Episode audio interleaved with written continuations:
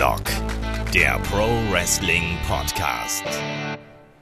Ja, hallo und herzlich willkommen zu Headlock, dem Pro Wrestling Podcast, Ausgabe 118. Und heute widmen wir uns einem der legendärsten Tag-Teams der äh, WWE-Geschichte, nämlich den Hardy Boys. Gerade erst bei WrestleMania zurückgekommen, beleuchten wir deren Anfänge, deren Höhen und Tiefen, die es da jede Menge gegeben hat und natürlich dann auch das, was gerade aktuell äh, besonders durch das Internet geistert, natürlich auch das Broken Gimmick, was ja leider noch nicht bei WWE zum Vorschein gekommen ist, aber vielleicht kommt das ja noch. Mein Name ist Olaf Bleich, ich bin euer Host und bei mir, da ist heute auf der einen Seite der äh, Michael Shaggy Schwarz. Einen wunderschönen guten Tag. Wunderschönen guten Abend, Olaf. Ja, schön mal wieder dabei zu sein und natürlich hast du mich wieder bei einem geschichtlichen Thema dazugeholt. Danke dafür. ja, so gehört sich das. Ne? Aber du darfst auch demnächst mal bei aktuellen Sachen dabei sein, habe ich mir überlegt. So das zwischendurch lieb, mal. Das freut mich. Broken Olaf. genau. Ähm, und in der Anleitung, da ist unser Lieblings-YouTuber, der Kai. Guten Tag. Guten Abend. Ich habe jetzt gerade wirklich überlegt, ob ich irgendwie so wonderful oder delightful sagen kann, aber ich könnte das nicht mit so einer Hingabe machen wie äh, Broken Matt. Deswegen wäre das nur peinlich geworden. Solange du nicht äh, delete, delete, delete die ganze Zeit sagst, äh, ist alles gut. Ja, ich würde sagen, ähm, machen wir erstmal hier die Housekeeping Rules, wie man so schön sagt. Ne? Ihr wisst, ähm, Fragen stellt ihr uns an freiheadlock.de, also sprich, wenn ihr irgendwas auf dem Herzen habt, wenn ihr irgendwas äh, über das aktuelle Wrestling-Geschehen habt, worüber wir reden sollen, schickt uns das einfach an freiheadlock.de, besucht uns auf Facebook und auf Twitter. Ähm, auch da könnt ihr Fragen gerne hinschicken und Kommentare und alles Mögliche. Wir sind ja überall vertreten. Ansonsten Instagram sind wir auch und wir freuen uns natürlich über jede Bewertung auf iTunes und natürlich auch bei Facebook und auf headlock.de. Da gibt es unsere äh, allseits beliebte Sponsoring-Seite, wo ihr uns supporten könnt. Äh, das hat der Dominik zuletzt getan. Ich sage danke dafür bevor ihr euch wundert, warum am Abschluss dieser Ausgabe, warum da keine Fragen kommen, das liegt daran, dass wir diese Ausgabe ein bisschen vorproduzieren müssen, denn äh, auch ich brauche einmal ein bisschen Urlaub und wenn ihr diese Ausgabe hört, bin ich noch unterwegs und äh, kommt dann erst quasi Tage drauf wieder. Aber wir haben uns gedacht, wir produzieren vor, ihr habt einen Podcast und dann geht es die Woche drauf weiter, ganz normal mit den Fragen, wie es vorher auch so der Fall gewesen ist. Ja, und in diesem Sinne würde ich sagen, legen wir mal los äh, mit dem großen Hardy Boys Porträt hier bei Headlock. Und zwar meine erste Frage, bevor wir hier überhaupt irgendwie in, das, in die eigentliche Thematik einsteigen. Ähm, Shaggy und Kai, ähm, was fällt euch als erstes ein, wenn man den Namen die Hardy Boys hört? Kai, du zuerst. Die erste äh, Assoziation. TLC. Das ist das erste bei mir. Shaggy, bei dir? Das wäre tatsächlich auch das erste bei mir gewesen. Dann denke ich sofort dran. TLC. Ja, das ist, glaube ich, auch was, das werden die Hardys nie wieder loswerden. Irgendwie die legendären Matches, die sie da äh, Anfang der 2000er abgerissen haben mit den Dudleys und Edge und Christian. Ja, das sind auch vor allem Matches, die hat man irgendwie, die hat man A, nicht vergessen und vor allem B, ähm, die haben einfach das Wrestling revolutioniert und auch in einer gewissen Weise ein bisschen kaputt gemacht, weil ich glaube, viel besser als damals ging so eine Art von Wrestling gar nicht, oder Kai? Also das war ja komplett revolutionär, das war das Schöne daran. Das war ja auch nichts, wo du gesagt hast, okay, das wurde vor fünf Jahren oder vor drei Jahren oder so schon mal so gemacht. Das war ja, ähm, wir nehmen von jedem Tag-Team quasi die Spezialität, mischen das alles zusammen in einem Match. Und du, du hattest ja nichts, was du irgendwie toppen musstest. Du konntest ja quasi bei Null anfangen. Und dann haben die aber so hoch angesetzt, dass dann schwierig war oder quasi unmöglich war, darauf zu folgen, fand ich ja, es war einfach von der Athletik her und auch von der Präzision, die die drei Teams da abgeliefert haben, äh, das war einfach unglaublich. Und wer das, egal ob man es jetzt damals oder heute sieht, das ist immer noch äh, absolut herausragendes, äh, ja, was ist das eigentlich? Ist das Spot Wrestling? Ist das Stunt Wrestling? Ich weiß es nicht, aber es ist auf jeden Fall tierisch unterhaltsam und macht immer noch jede Menge Spaß. Aber ich würde sagen, wir fangen mal ganz vorne an. Und äh, ganz vorne äh, ist dann wirklich, ähm, ja, in North Carolina, in Cameron, North Carolina, wo die äh, Hardys groß geworden sind. Also zum einen äh, Matt Hardy ist natürlich der ältere der beiden, mit bürgerlichem Namen äh, Matthew Moore Hardy, am 23. September 1974 geboren, zwei Tage nach mir und fünf Jahre später, äh, fünf Jahre früher. Aber äh, auch eine Jungfrau von Sternzeichen. Das fand ich sehr lustig. Übrigens, Ey, Jeff Hardy. Lass, lass ja. mal Jungfrau-Club machen. das, das, wirkt total sexy, habe ich ja, gehört. Ja, das klingt auch immer komisch, wenn man sagt, so, was bist du? Ja, ich bin Jungfrau. Ah, okay, ja. cool, danke schön. Äh, Jeff Hardy ist übrigens auch. Jeff Hardy ist auch Jungfrau. Der ist am 21, 31. August 77 geboren. Und da so ein bisschen kleiner äh, Rückbezug natürlich schon. Der heißt mit bürgerlichen Namen Jeffrey Nero Hardy und dieser Name Nero, der soll ja später noch äh, eine große Bedeutung kriegen. Aber ich finde es ganz lustig. Ähm, das ist, meine Mutter sagt immer, das sind die Silvesterkinder, die irgendwie da an, äh, die da irgendwie im August, Ende August, Anfang September, Mitte September geboren sind. Ja, wo der Vater an Silvester nicht noch Raketen geknallt hat, ne? Genau das, so sieht's aus. Ja, ich habe gerade gesagt, die beiden sind in North Carolina aufgewachsen. Ähm, da war Jeff neun Jahre, da war nein, war, war Jeff neun und äh, Matt war zwölf, da ist äh, die Mutter gestorben. Beide waren aber auch schon sportlich aktiv, also Football, Baseball und all sowas. Aber was ich halt ganz unterhaltsam finde, Jeff Hardy, das kommt man schon so ein bisschen ablesen, war halt immer so ein bisschen der Extremere und hat unter einem Motocross gefahren und hat sich da auch direkt äh, in jungen Jahren schon äh, den Arm zerschrotet und konnte deswegen äh, nicht mehr Baseball spielen. Ja, ja, und die beiden haben wir schon in frühen Jahren auch erkannt, dass sie eine Leidenschaft fürs Wrestling haben und äh, haben dann einfach mal ihre eigene Backyard-Liga gegründet mit dem Titel Trampoline Wrestling Federation. Ja, also die TWF. Shaggy, du als alter äh, Schausteller wollte ich gerade fast sagen. Als alter ähm, Backyarder, ja. Das auch. Ich, ich wollte dich gerade fragen, bist, bist, du auch mal in jungen Jahren auf die Idee gekommen, äh, Back zu jagen? Weil ich habe ja, ich habe ja letztens Bilder von dir gesehen, wo, wo das gar nicht so weit weg war. Was hast du denn für Bilder gesehen? Von eurer komischen Vorführung da. Ach so, stimmt, stimmt. Nein, aber ähm, also ich bin nicht auf die Idee gekommen, ist ja auch ein bisschen schwieriger hier in Deutschland eine Backyard-Liga zu gründen oder mit Freunden Backyard anzufangen. Das nicht. Aber ich habe natürlich auch im Kinderzimmer mit Freunden irgendwie so auf dem Bett Wrestling-Griffe nachgemacht. Das ist ja ganz normal. Aber ich bin nicht auf die Idee gekommen, das dann zu professionalisieren, in Anführungsstrichen, weil die Jungs, die Hardys, sind ja damit tatsächlich auch in ihrem Ort auf Jahrmärkten aufgetreten, beziehungsweise auf dem, auf dem Platz ihres Ortes und haben da jetzt ähm, Wrestling-Kämpfe vorgeführt vor Verwandten und Freunden und so weiter. Ja, wieso auch nicht? Wenn man sonst nichts zu tun hat, dann macht man sowas halt. Und das hat sich dann eben so äh, entwickelt, bis die beiden dann 1997, also sprich, da war dann, äh, da waren die beiden dann eigentlich schon so auf dem Weg dahin, dass sie irgendwie äh, eigentlich so ein professioneller Wrestler werden könnten. Die beiden haben dann aber auch tatsächlich 97, da war dann äh, Jeff 20 und äh, Matt war dann äh, logischerweise ein paar Jahre älter, 23. Ähm, da haben die beiden dann äh, Omega gegründet. Das ist eigentlich eine Promotion, die ist heute noch sehr bekannt. Also, weil da haben viele Talente ähm, ihren ersten Fuß quasi in die Tür gekriegt. Also zum Beispiel wie, jemand wie ein Christian York, einen ähm, Joey Matthews, die beiden kennt man noch aus ECW, genauso wie CW Anderson.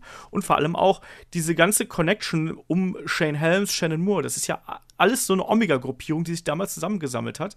Und ähm, da sind auch schon Gimmicks entstanden, die die Hardys dann später noch benutzt haben. Also zum Beispiel Jeff Hardy ist da auch als Willow the Wisp aufgetreten. Das finde ich eigentlich ganz spannend. Aber die eigentliche Wrestling-Karriere von denen hat dann schon ein bisschen früher noch angefangen, weil wir, das haben wir wahrscheinlich schon einige gesehen. Ne? Also bei WWE zum Beispiel, beziehungsweise WF damals noch, noch, ist Jeff einfach mal so mit 17 als Jobber schon angetreten und hat unter anderem einen von Razor Ramon auf die Nase gekriegt. Oder ja, ein Matt Hardy. Dieses, das ist doch ja. dieses ganz Kontroverse, wo man ja gesagt hat, ja, der war ja noch gar nicht 18 und sowas.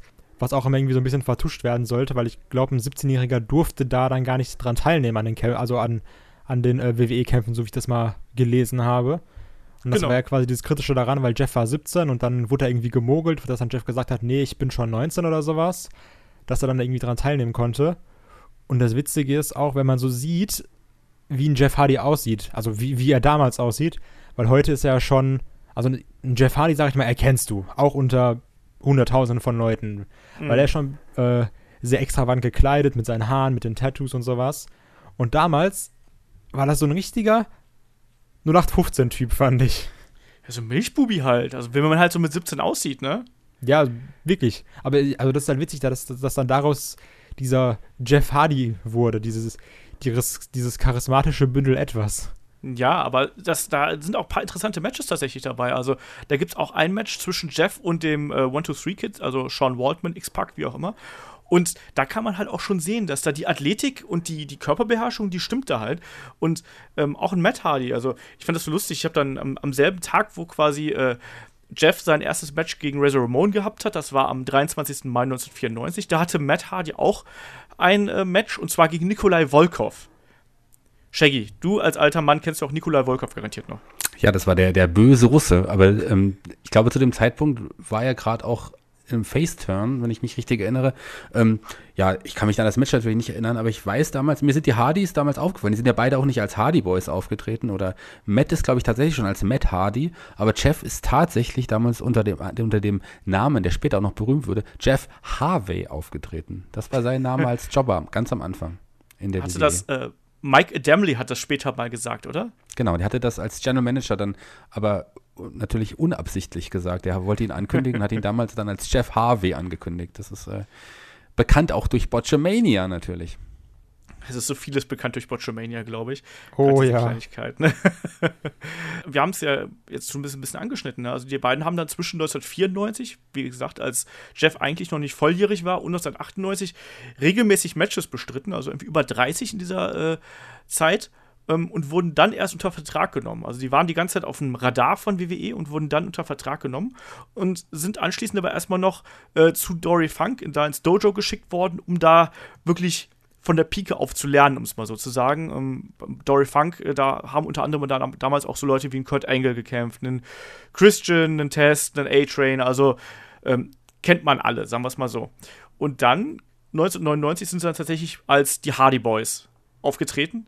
Wohlgemerkt, nicht mit dem S wie äh, dieser Jugendkriminalroman, das ist ja so ein bisschen äh, Detektivgeschichte, äh, sondern mit dem Z am Ende, also sprich ein bisschen. Das hat man damals so gemacht in der Zeit. Aber halt Da. cool, ne? Das ist halt ist ein bisschen hip, bisschen flippig, bisschen Genau extreme, bisschen crazy, bisschen Ja, Lifestyle, bisschen YouTube, Das gab es damals noch nicht. Tut mir leid. bisschen Clipfish. Ja, aber, aber damals, also ich fand das auch schon interessant, weil ich kann mich noch relativ gut dran erinnern, als die beiden aufgetaucht sind. Die waren erstmal zwar relativ blass, aber du hast eben gemerkt, dass die athletisch echt was drauf haben. Und die waren so ein Team, so ein bisschen wie die Rockers am Anfang, finde ich. Also das ist so die erste Verbindung, die mir so im Kopf kommt.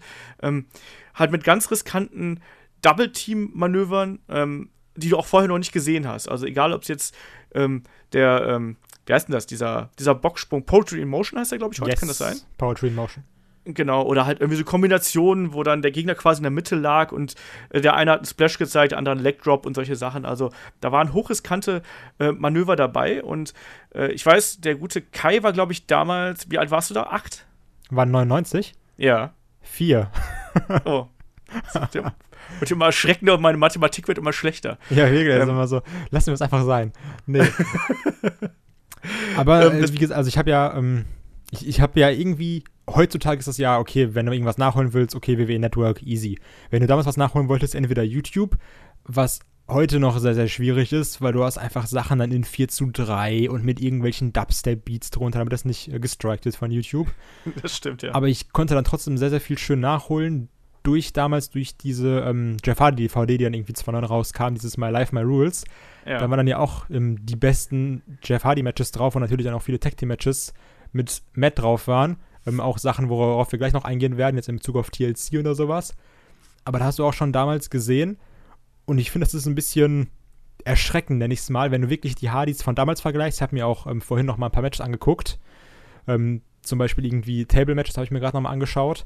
Wenn du wirklich vergleichst die Hardys von damals mit den Hardys jetzt, also da liegen halt 20 Jahre zwischen, aber das ist schon echt krass, wenn du halt den, diesen 25 Jahre alten Matt Hardy siehst oder den 20 Jahre alten Jeff und wenn du jetzt halt den 43 Jahre alten Matt Hardy siehst und den 40 Jahre alten Jeff. Ja. Allein von der, von der Motorik her fällt es einem halt auf, ne? Also ich finde auch gerade, dass so Matt Hardy fast noch ein bisschen schlimmer inzwischen als, als Jeff Hardy wegen seinen ganzen Definitiv. Verletzungen. Ähm, gerade was so die Knie angeht. Du merkst einfach, dass die eine lange Karriere und vor allem eine lange, sehr, sehr intensive Karriere hinter sich haben. Aber hier in den frühen Jahren, da waren das ja absolute Akrobaten, ne? Das muss man mal Komplett ganz flüssig ausgeführt, alles. Aber so muss man sagen, bei ihrem Wrestling-Stil ist es schon auch eine große Sache, dass die beide immer noch aktiv sind, so viele Jahre später. Ja, Bei Jeff finde ich sogar noch ein bisschen mehr als bei Matt. Also weil, gut, Jeff Hardy, ich sag mal so, die ganzen Moves kennen wir eben, ne?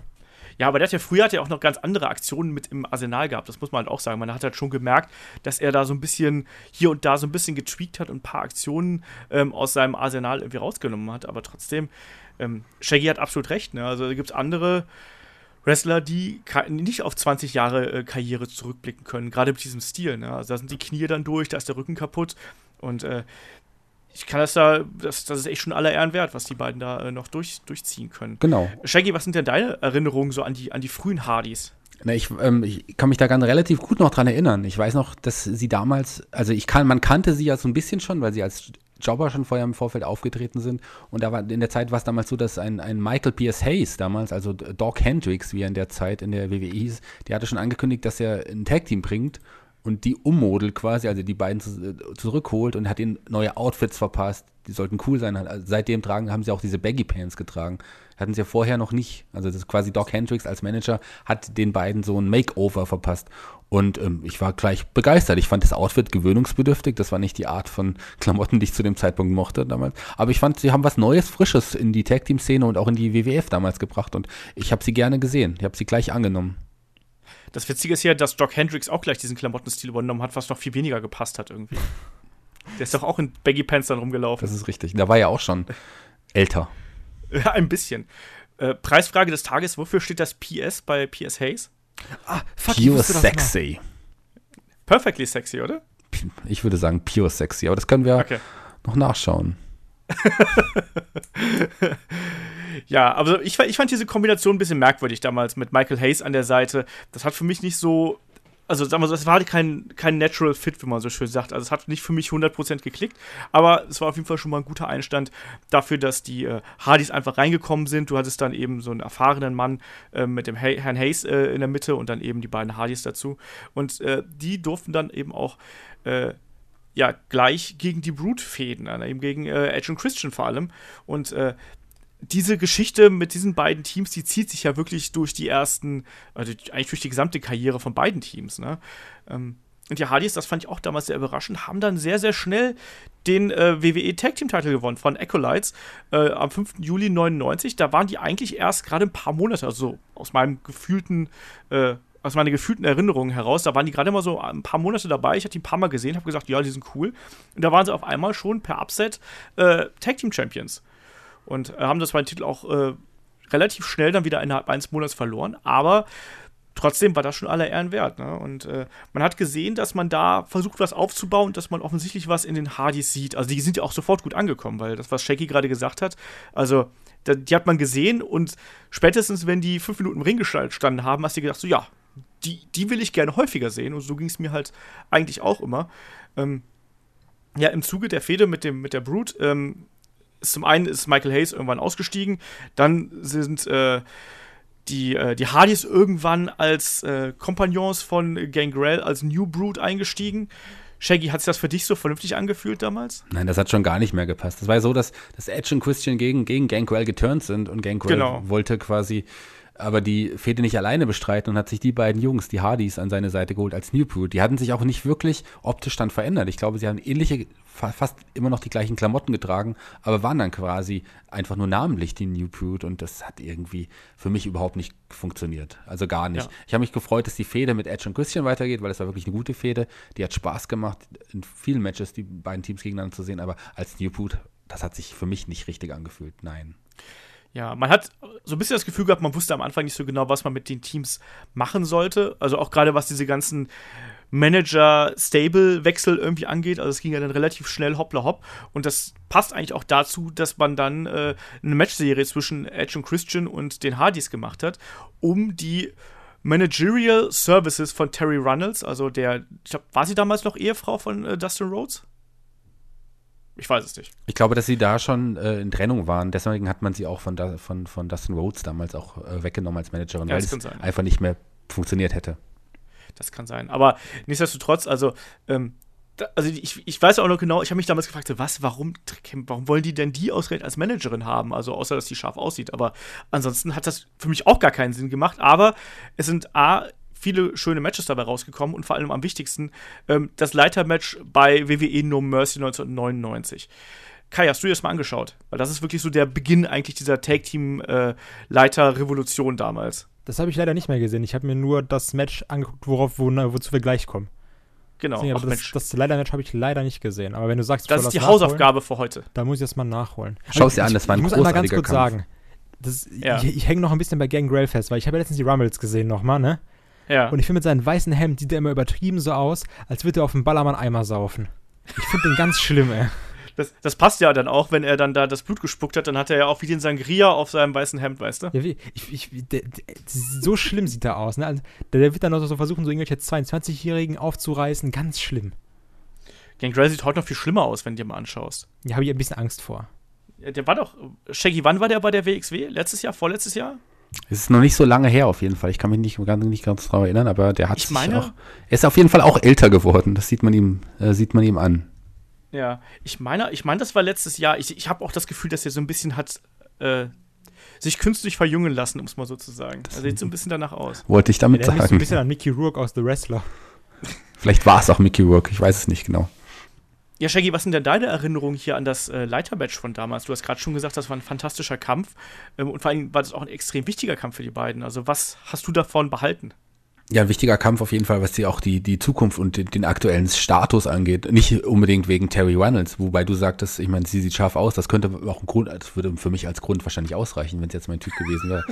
Aber ähm, das, wie ich eben schon gesagt habe, es war eine großartige Fehde, es gab unglaubliche Matches, aber das Match war quasi die Krönung der bisherigen Fehde. Das war einfach, man hatte auch Spots gesehen, die man im Vorfeld noch nicht gesehen hat. Das war einfach hart und un, das sind unglaubliche Athleten. Man hat gesehen, diese vier, das sind Leute, die auch die Zukunft der WWE tragen könnten gibt denen mehr Chancen, lass die weiter. Das Tag Team Wrestling boomt wieder und das hatten diese beiden Teams im großen Maße mitverschuldet, dass es echt so wieder das Tag Team Wrestling wieder so nach oben ging.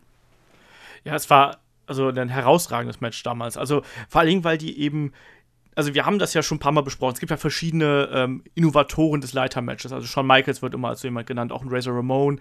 Ähm, aber hier wurde, wurde die Leiter auch noch mal als Hilfsmittel quasi eingesetzt, um da wirklich absolut extravagante Aktionen draus zu machen. Da ist, wenn ich mich jetzt nicht komplett täusche, glaube ich, auch dieser Bocksprung über die Leiter debütiert. Also, wo quasi äh, Matt unten festgehalten hat und Jeff ist dann den vom obersten Seil den Bocksprung über die Leiter drüber gesprungen in einen Legdrop hinein und solche Sachen. Also, ähm, die beiden Teams haben sich da gar nichts geschenkt und da gibt es auch, auch diesen spektakulären Sturz dann am Ende, wo äh, Jeff Hardy, da hing ja so ein Beutel mit äh, so ein Dollar Beutel quasi dran. Ich glaube, was waren das? 50.000 Dollar, meine ich, waren das oder sowas.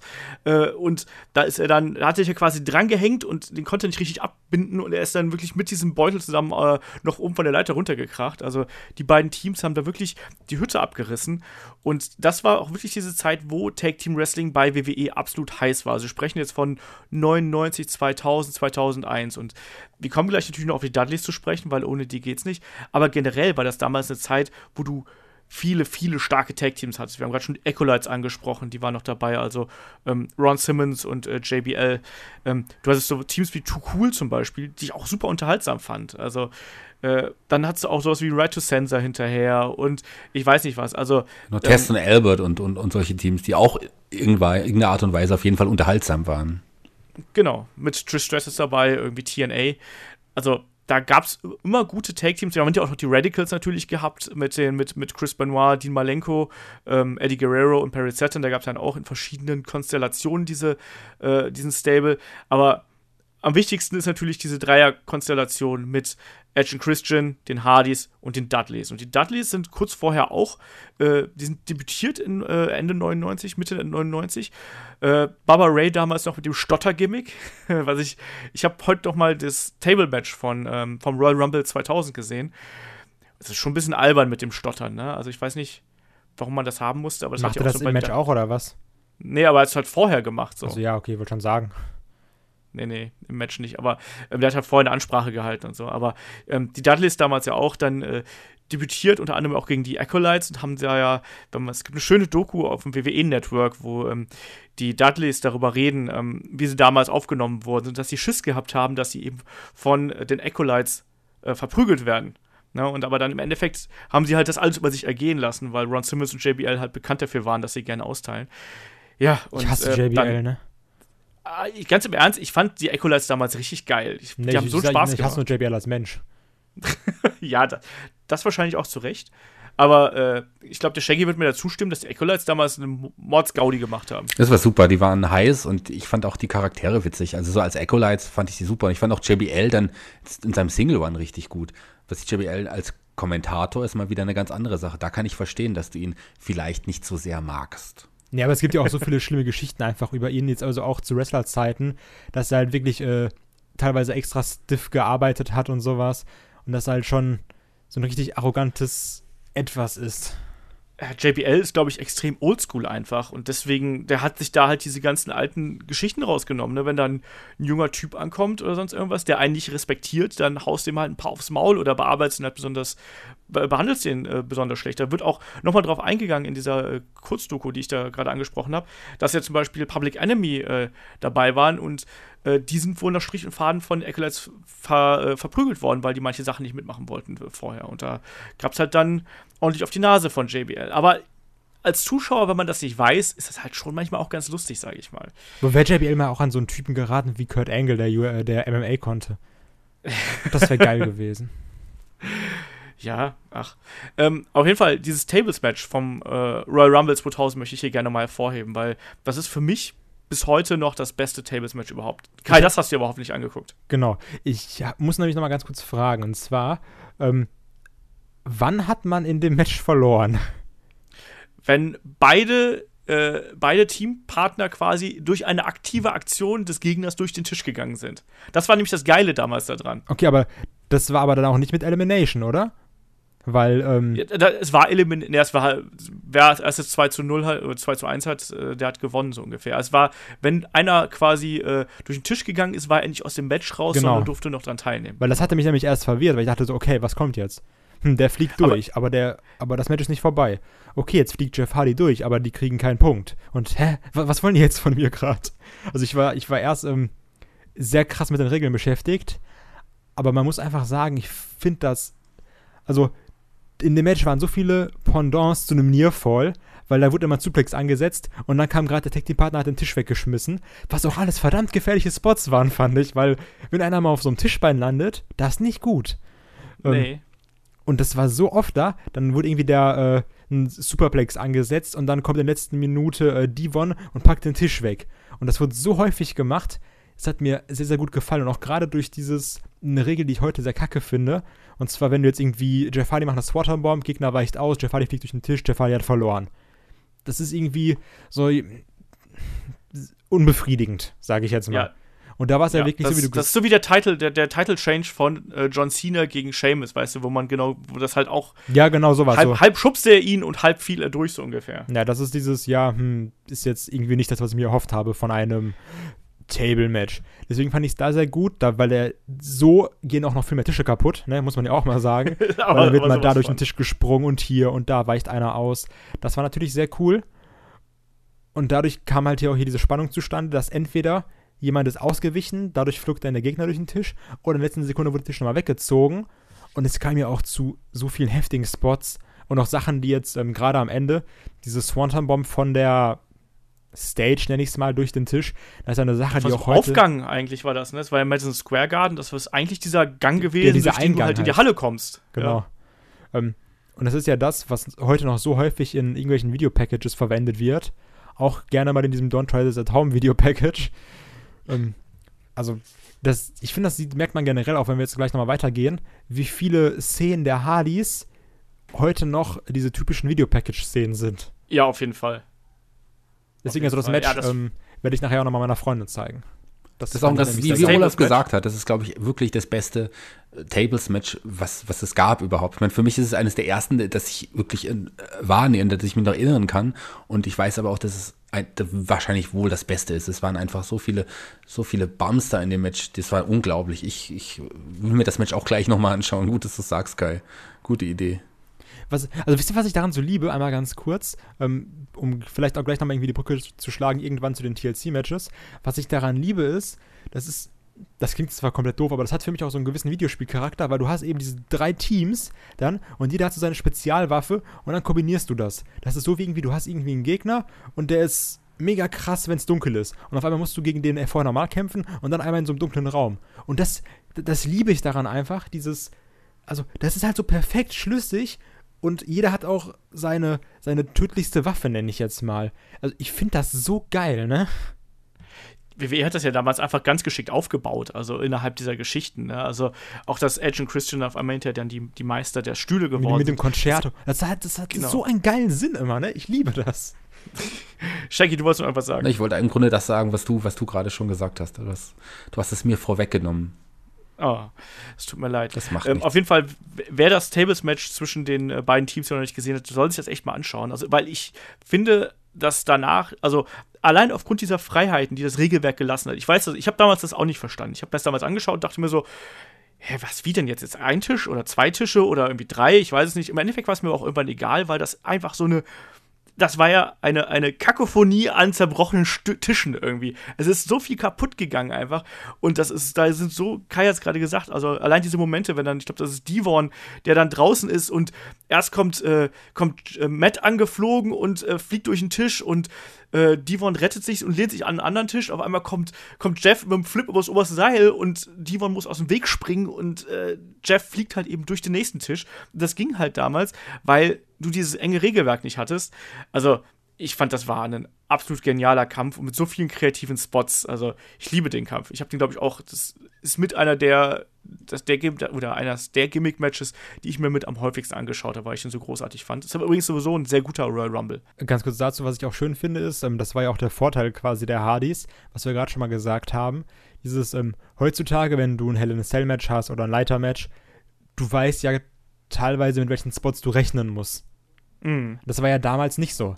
Damals war, es ist entweder ein neues Konzept oder ein Konzept, was noch nicht komplett ausgelutscht ist, weil es seinen eigenen Pay-Per-View hatte. Hallo TLC.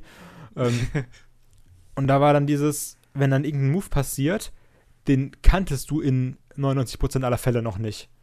Ja. Heutzutage kennst du halt die meisten, also die meisten Leather-Spots. Deswegen bist du natürlich immer noch überrascht, wenn jetzt irgendwie ein Sami Zayn durch eine Leiter durchspringt. Aber trotzdem, du weißt heutzutage meistens, mit was du rechnen musst das stimmt. Also auch als Jeff Hardy da am Ende auf diesem Aufgang stand, du hast gedacht, so, dass der, der springt jetzt nicht die Swanton-Baum, so, die, der springt die einfach nicht, das kann der nicht bringen, ne? Und dann macht er es halt trotzdem so. Ich glaube, dieser Satz, also allein mit dem Satz kannst du die gesamte Karriere von Jeff Hardy zusammenfassen. ja, aber das war, das war ein super geiles Match und äh, allerspätestens da hat man gemerkt, dass diese beiden Teams auf jeden Fall da mit dabei sind, wenn sie die Tag Team Division äh, revolutionieren wollen. Ähm, und dann ging das ja weiter, indem man dann noch eben in diese laufende Fehde noch Edge und Christian äh, reingeworfen hat. Und man hat ja äh, die Hardys noch aufgerüstet, sagen wir es mal so, äh, mit Lita. Ne, die dann äh, das Team Extreme quasi äh, komplettiert hat.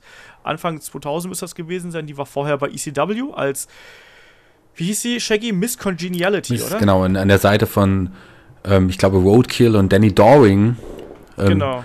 Da war sie auch schon, da war sie bei den Fans total over und dann kam sie zur WWE und trat erstmal nur als Managerin von SA Rios an, damals auch einer der, der Light Heavyweights um, ähm, der, der WWF und um den sollte auch die, um ihn und, und Taka Michinoku sollte die, die neue Light Heavyweight Division gebaut werden, aber da kam auch nicht wirklich gut an. Und der hatte halt auch nicht wirklich viel Charisma. Guter Highflyer, aber da war nicht viel dahinter. Und da, an der, dessen Seite war sie verschwendet. Und dann tat man sie an die Seite von, von ähm, den, den Hardy Boys.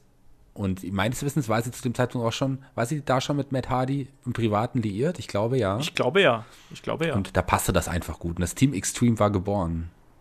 Und das hat ja auch so gut funktioniert einfach. Also das war wirklich so äh, Arsch auf Eimer. Also das, du hast das, du hast die gesehen, hast gedacht so, ja, die passen einfach zusammen. Also weil Lita natürlich dann auch irgendwie die passende Klammertour gehabt hat und ähm, später, also jetzt, der, das war in der Anfangsphase noch nicht so, und später ist sie ja dann ja auch wirklich aktiv geworden. Also am Anfang war sie nur Begleiterin und später ähm, ist sie dann eben auch äh, wirklich ein aktiver Teil der Matches geworden. Da gab es ja dann auch Mixed Tag Team Matches oder auch äh, diverse Eingriffe von ihr, wo sie dann auch äh, wirklich ihre Huracan Runners aus allen möglichen Situationen gezeigt hat. Also das war einfach auch eine perfekte Ergänzung, weil ähm, man hat ja die, die Hardys halt immer gern gesehen, aber ich finde auch immer noch, dass es fehlte noch immer so ein bisschen Charakter außerhalb dieses extremen Kram. Ähm, und das hat eben dann Lita auch noch mit reingebracht, weil er einfach gesagt hat, so, ja, das ist quasi so eine Gruppe junger, hipper Typen und mit einem hübschen Mädel dabei.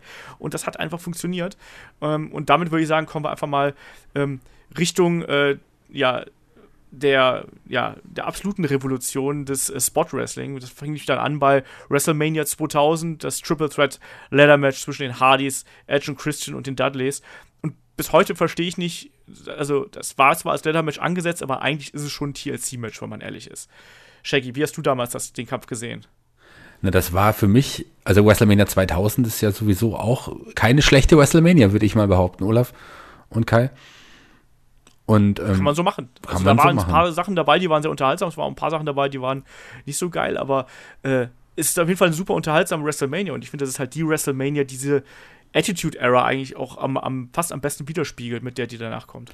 Und äh, es war eine Art Showstil an dem Abend. Klar kann man schon sagen, es war ein TLC-Match. Offiziell war es das ja noch nicht, aber es kamen auch Stühle und Tische zum Einsatz und natürlich die Leitern.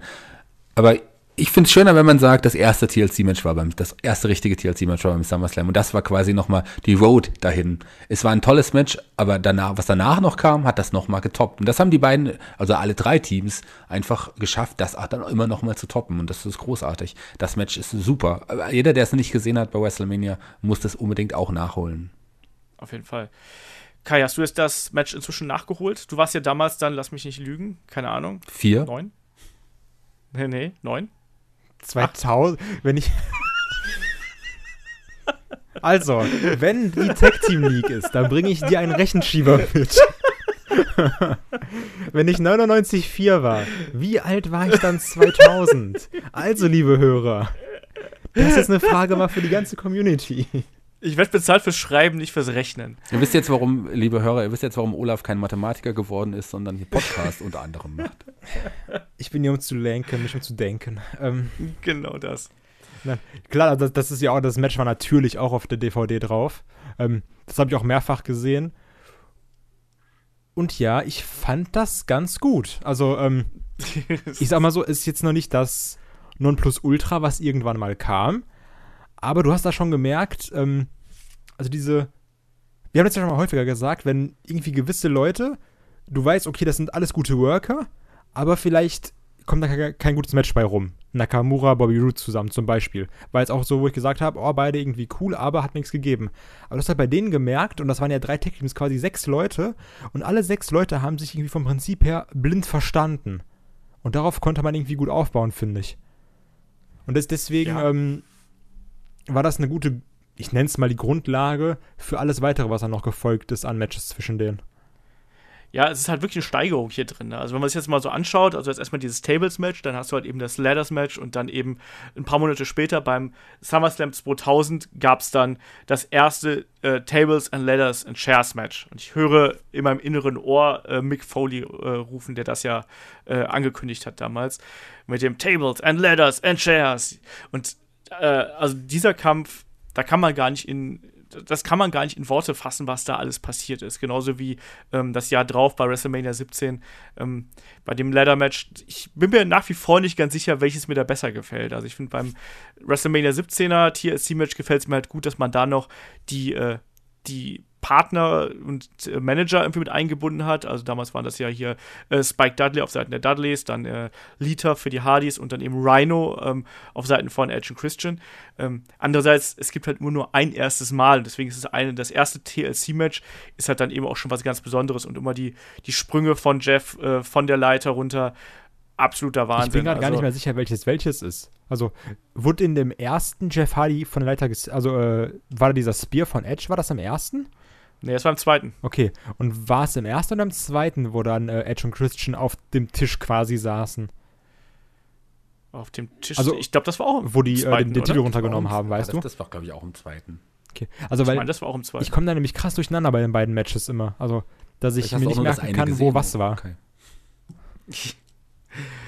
Nee, also es ist egal, wie man es dreht und wendet. Also das waren zwei fantastische Matches. Wir springen da jetzt ein bisschen, weil ja, die muss man sich einfach selbst angeschaut haben, glaube ich. Also, weil äh, das sind legendäre Kämpfe und äh, ihr wollt ja immer Empfehlungen von uns. Also, wir haben jetzt eigentlich drei Match Matches hintereinander. Wenn ihr die noch nicht gesehen habt, dann die auf jeden Fall nachholen.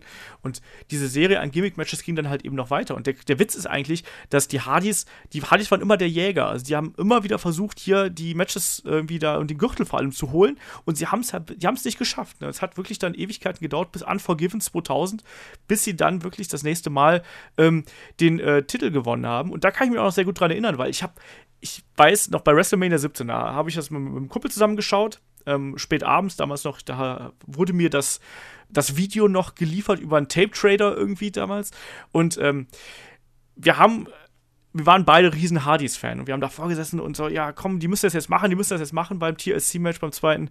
Und ähm, am Ende, als wir dann gesehen haben, wo dann dieser Tisch oben auf den Leitern drauf stand und wo dann äh, Edge und Christian da, da hochgeklettert sind, so, das kann doch nicht wahr sein, die Ärsche holen sich jetzt äh, hier den Gürtel, das kann ja wohl nicht wahr sein. Und dieser Aufbau war halt auch so clever, weil du hast dann halt die ganze Zeit mitgefiebert und dann bei Unforgiven 2000 gab es dann endlich den Moment, wo äh, die Hardys in einem Cage-Match Edge und Christian besiegt haben und sich eben die Titel ähm, holen durften und sich sichern durften. Und das war ein geiler Moment. Da gab es dann auch unter anderem einen, einen Huracan Runner vom, äh, von Lita irgendwie nach draußen, wo sie ganz übel auf dem Hintern gelandet ist. Auch mal anschauen.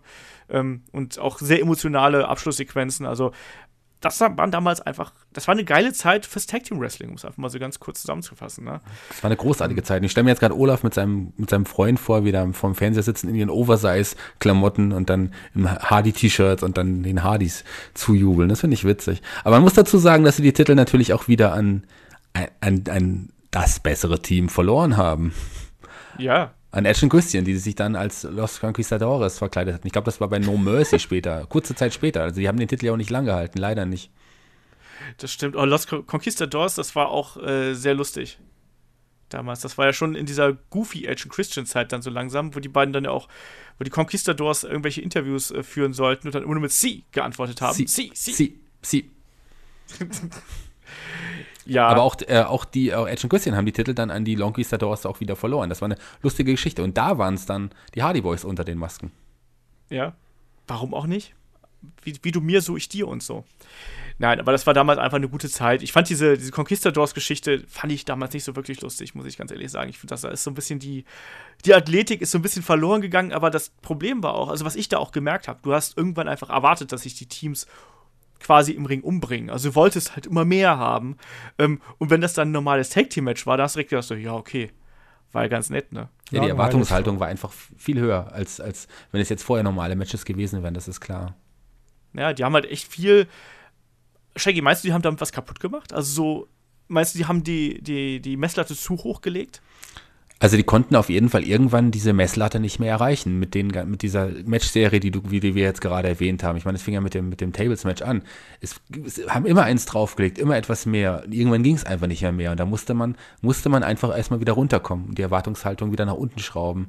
Die Publikum wäre enttäuscht gewesen, wenn jetzt noch ein TLC-Match gewesen wäre und das hätte das andere nicht getoppt. Oder wie hätte man sonst toppen sollen? Also es war schon richtig, da erstmal einen Schritt zurückzugehen ja, es musste irgendwann gemacht werden. Vor allem das, äh, also selbst Edge sagt ja bis heute irgendwie, dass äh, diese TLC-Matches so extrem und die Leiter-Matches, die er da bestritten hat gegen äh, die Hardys, dass die extrem viel Schaden auch an seinem Körper angerichtet haben, was ja auch absolut klar ist. Ich meine, man muss sich nur mal die, die Bumps annehmen und äh, andere Stürze äh, ansehen, die die beiden da genommen haben oder die ganzen Teams.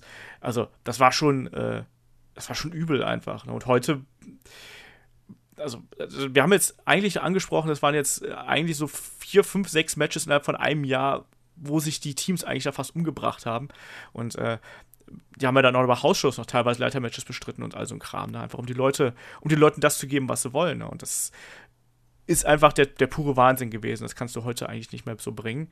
Ähm, und deswegen ist es ganz richtig. Also man hat ja dann so ein bisschen versucht, die Tag Team Division wieder so ein bisschen zu beruhigen, sagen wir es so. Aber so ein Jeff Hardy ist halt dann trotzdem jemand gewesen, der ist schon extrem hervorgestochen. Ähm, äh, und man hat deswegen auch schon gemerkt, dass der vielleicht zu mehr bestimmt war. Und da hat man ja 2001 auch mal probiert, ihn äh, ja als Einzelwrestler irgendwie da zu etablieren. Ne? Also ähm, da gab es ja den, den Two-Man-Power-Trip. Shaggy, wie fandest du den eigentlich?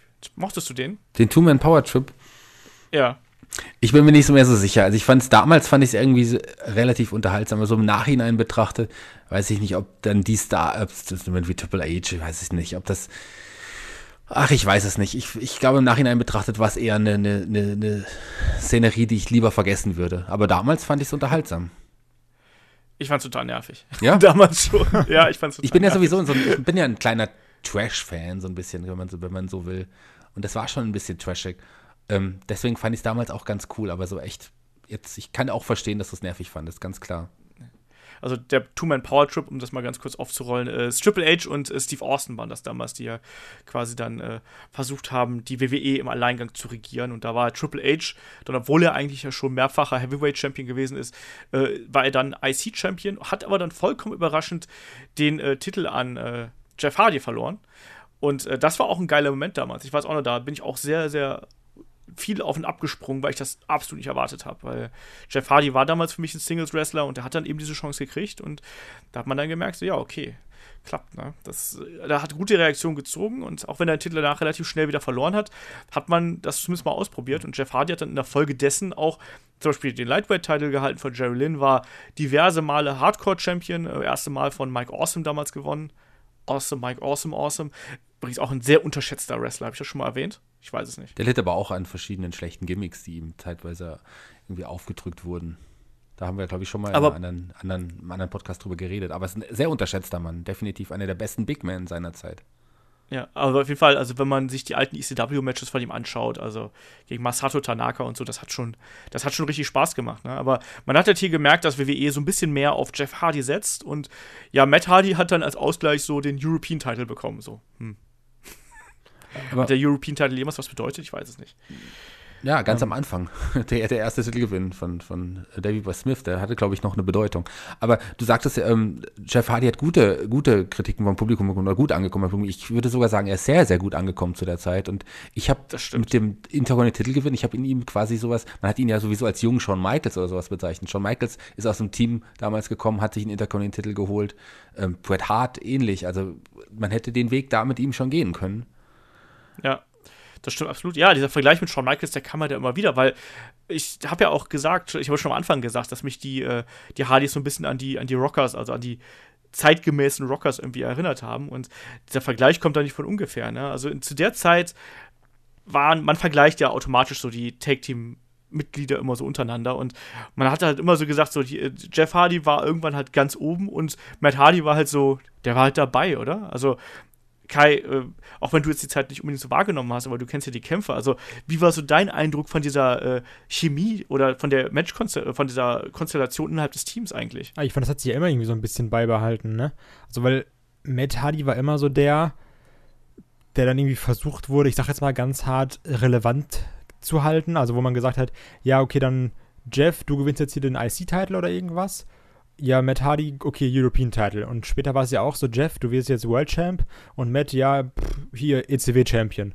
Das war also, Matt war ja eigentlich immer der, wo man gesagt hat, ja, so Hardy Boys, Matt und Jeff sind ganz cool, aber wenn wir jetzt uns einen aussuchen müssten, würden wir nie Matt Hardy nehmen, weil der ist eigentlich im Vergleich zu Jeff Hardy langweilig. Also das, das war ja wirklich ganz hart. Du hast es ja auch teilweise gemerkt, wenn dann irgendwie ein Matt Hardy hat ja alleine nie so Reaktion gezogen wie ein Jeff Hardy. Also war ja eigentlich immer Fakt und ich bin auch ganz ehrlich, Matt Hardy war mir auch irgendwie damals, gerade so als krasser Jeff Hardy-Fan, eigentlich immer egal.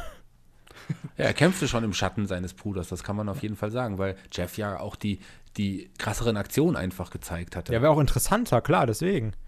Also von, von, von hat ja auch mehr natürliches Charisma einfach, oder? Also ich finde, das hat man auch immer so gemerkt. Ich habe das bei man hatte bei, bei Matt hat man immer so das Gefühl gehabt, so ja, das ist halt der, der Vernünftige, der Brave und Jeff Hardy ist halt so der Daredevil, der einfach da komplett abgeht, um irgendwie sein, der, der, sein Körper wirklich komplett äh, in seinen Gegner hineinwirft, um irgendwie das Ding zu gewinnen. Und ich fand auch immer so von den Bewegungsabläufen her, du hast immer sofort erkannt, dass es ein Jeff Hardy ist. Und bei Matt Hardy wirkte es immer etwas bemühter, sagen wir es mal so. Der war ja auch sehr, sehr klobig, so von der Bewegung her schon damals. Heute ist es irgendwie so dem Alter geschuldet, aber damals war es einfach irgendwie so ein bisschen, bisschen holprig. Und ich fand Matt Hardy, auch wenn, er, wenn man ihn immer erkannt hat, aber er sah trotzdem ziemlich Standard aus. Der hatte da halt seine komische äh, Tarn-Raver-Hose an und seinen Zopf. Oder halt seine langen Haare. Und, und das war's. Und Jeff Hardy hatte dann irgendwie seinen Facepaint teilweise, seine pinken, grünen, blauen, roten, lila Haare, die auch manchmal Rastas waren, seine Armbänder. Also, da war, das war einfach grundlegend komplett anders. Ja, man hatte gemerkt, dass Jeff Hardy, Jeff Hardy ist ja irgendwie so ein Künstler oder so ein äh, Freigeist einfach. Ne? Man kennt das ja, der, der malt ja auch jetzt äh, inzwischen, der hat irgendwie Musik gemacht und keine Ahnung was.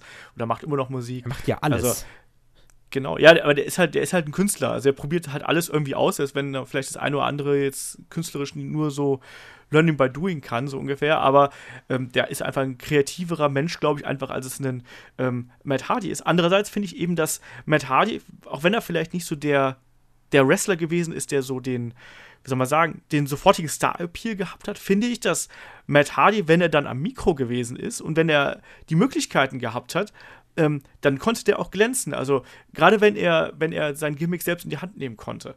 Und damit spiele ich natürlich schon auf den, äh, auf den nächsten Schritt an. Also ähm, wir haben es jetzt ein bisschen angedeutet, also die beiden haben sich so ein bisschen voneinander entfernt. Ähm, zwischen 2001, 2002. Also da Jeff Hardy war da mehr einzeln unterwegs, hat auch noch andere große Matches bestritten, also zum Beispiel mit äh, gegen Rob Van Dam bei Invasion 2001. Ein sehr, sehr cooles Hardcore-Match. Das sollte man sich, äh, sollte man sich dann auch anschauen. Und dann hat sich aber schon so lange dieser Split des, des Tag-Teams angedeutet, nämlich beim, bei Survivor Series 2001 gegen die Dudleys. Shaggy, was ist da passiert? Ja, das war dieses großartige Cage-Match der, der, der ähm, Dudleys gegen die Hardys. Und wir haben ja schon gesagt, dass es ein bisschen gekriselt hatte schon bei den Hardys. Aber die Hardys haben da als Team noch funktioniert. Hatten die, die Dudleys auch so weit, dass sie aus dem Ring klettern konnten. Und ich glaube, Matt ist äh, rausgeklettert, aber Jeff wollte nochmal für das Publikum oder wer weiß das schon, vielleicht für sich selber, nochmal eine Swanton-Bomb zeigen, weil einer der Dudleys unten im Ring auf dem Tisch lag. Ähm, Jeff setzt die Swanton an, die Dudleys weichen aus und der kracht durch den Tisch. Und das war quasi der Anfang vom Ende der Beginn des ersten Splits quasi der Hardys. Genau, einer von vielen Splits. Da gab es äh, mehrere im Verlauf der, der Jahre und Jahrzehnte, aber das war hier sozusagen der Anfang. Da ging es dann weiter mit einem äh, Match bei, bei Vengeance mit Lita als Special Referee. Die beiden haben sich dann wenig später nochmal zusammengerauft, aber man hat halt gemerkt, so ja, okay, irgendwie gehen hier die Wege auseinander und das muss dann noch irgendwann getan werden. Äh, das hat dann aber dazu geführt, dass Matt Hardy sich mehr Freiheit nehmen konnte. Matt Hardy ist dann bei SmackDown gelandet, Jeff Hardy ist bei Raw gelandet, das war im Zuge des äh, Roster-Splits von 2002. Ähm, damals war SmackDown äh, wurde geleitet von äh, Stephanie McMahon als General Manager, bei Raw war das Eric Bischoff. Und äh, ja, also Matt Hardy hat dann Matt Hardy Version 1 kreiert. Und ich habe heute nochmal so drüber nachgedacht, äh, als ich hier den ganzen Kram zusammengetragen habe.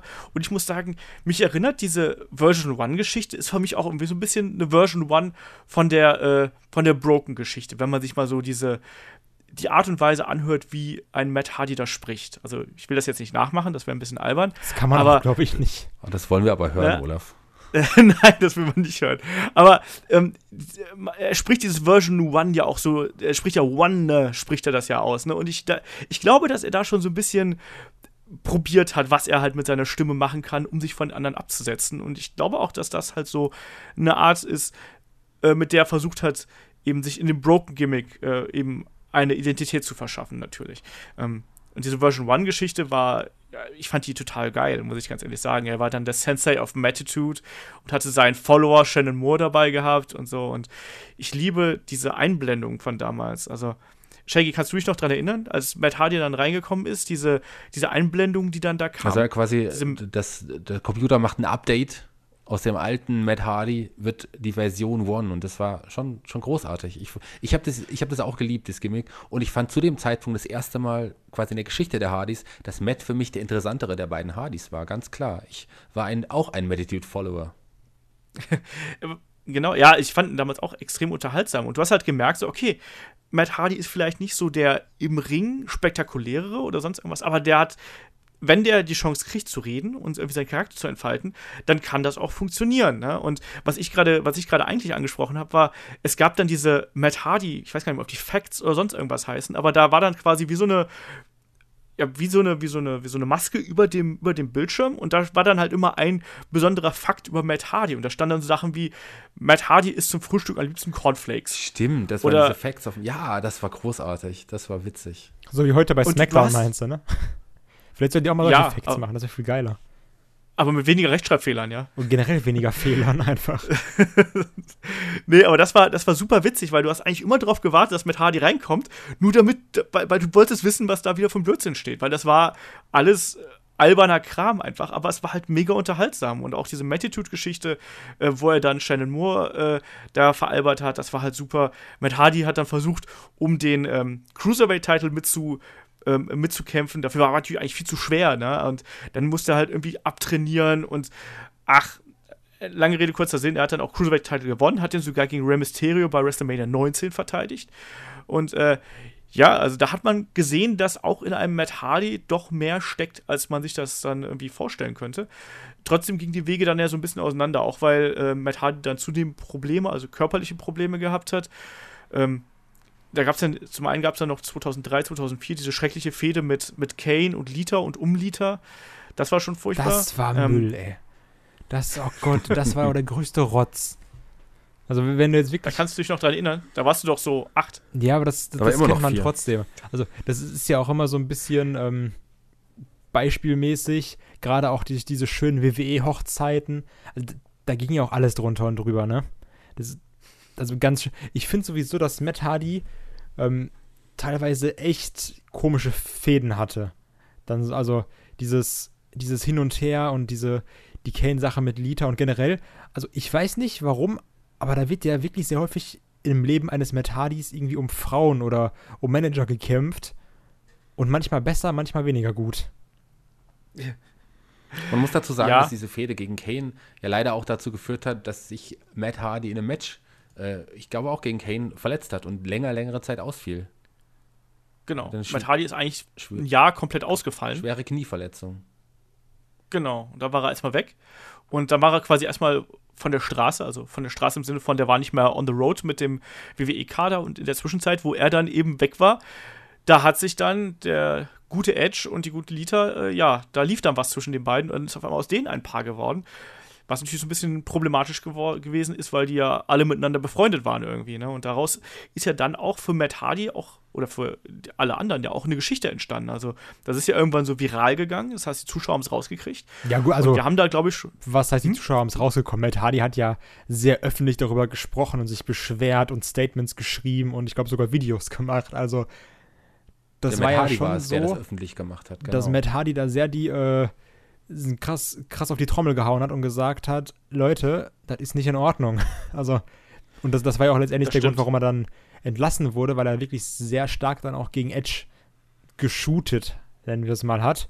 Und sich, also gut, klar, ne? Also stell mal vor, du hast halt irgendwie eine Frau, bist mit der zusammen oder hast eine Freundin und dann ist da ein Typ, der eigentlich dein Freund ist, dann bist du gerade irgendwie, fällst ein Jahr aus natürlich oder sagen wir mal, du bist jetzt vielleicht im echten Leben, bist du ein halbes Jahr im Ausland, kommst wieder, auf einmal ist deine Freundin mit deinem, mit deinem Freund zusammen.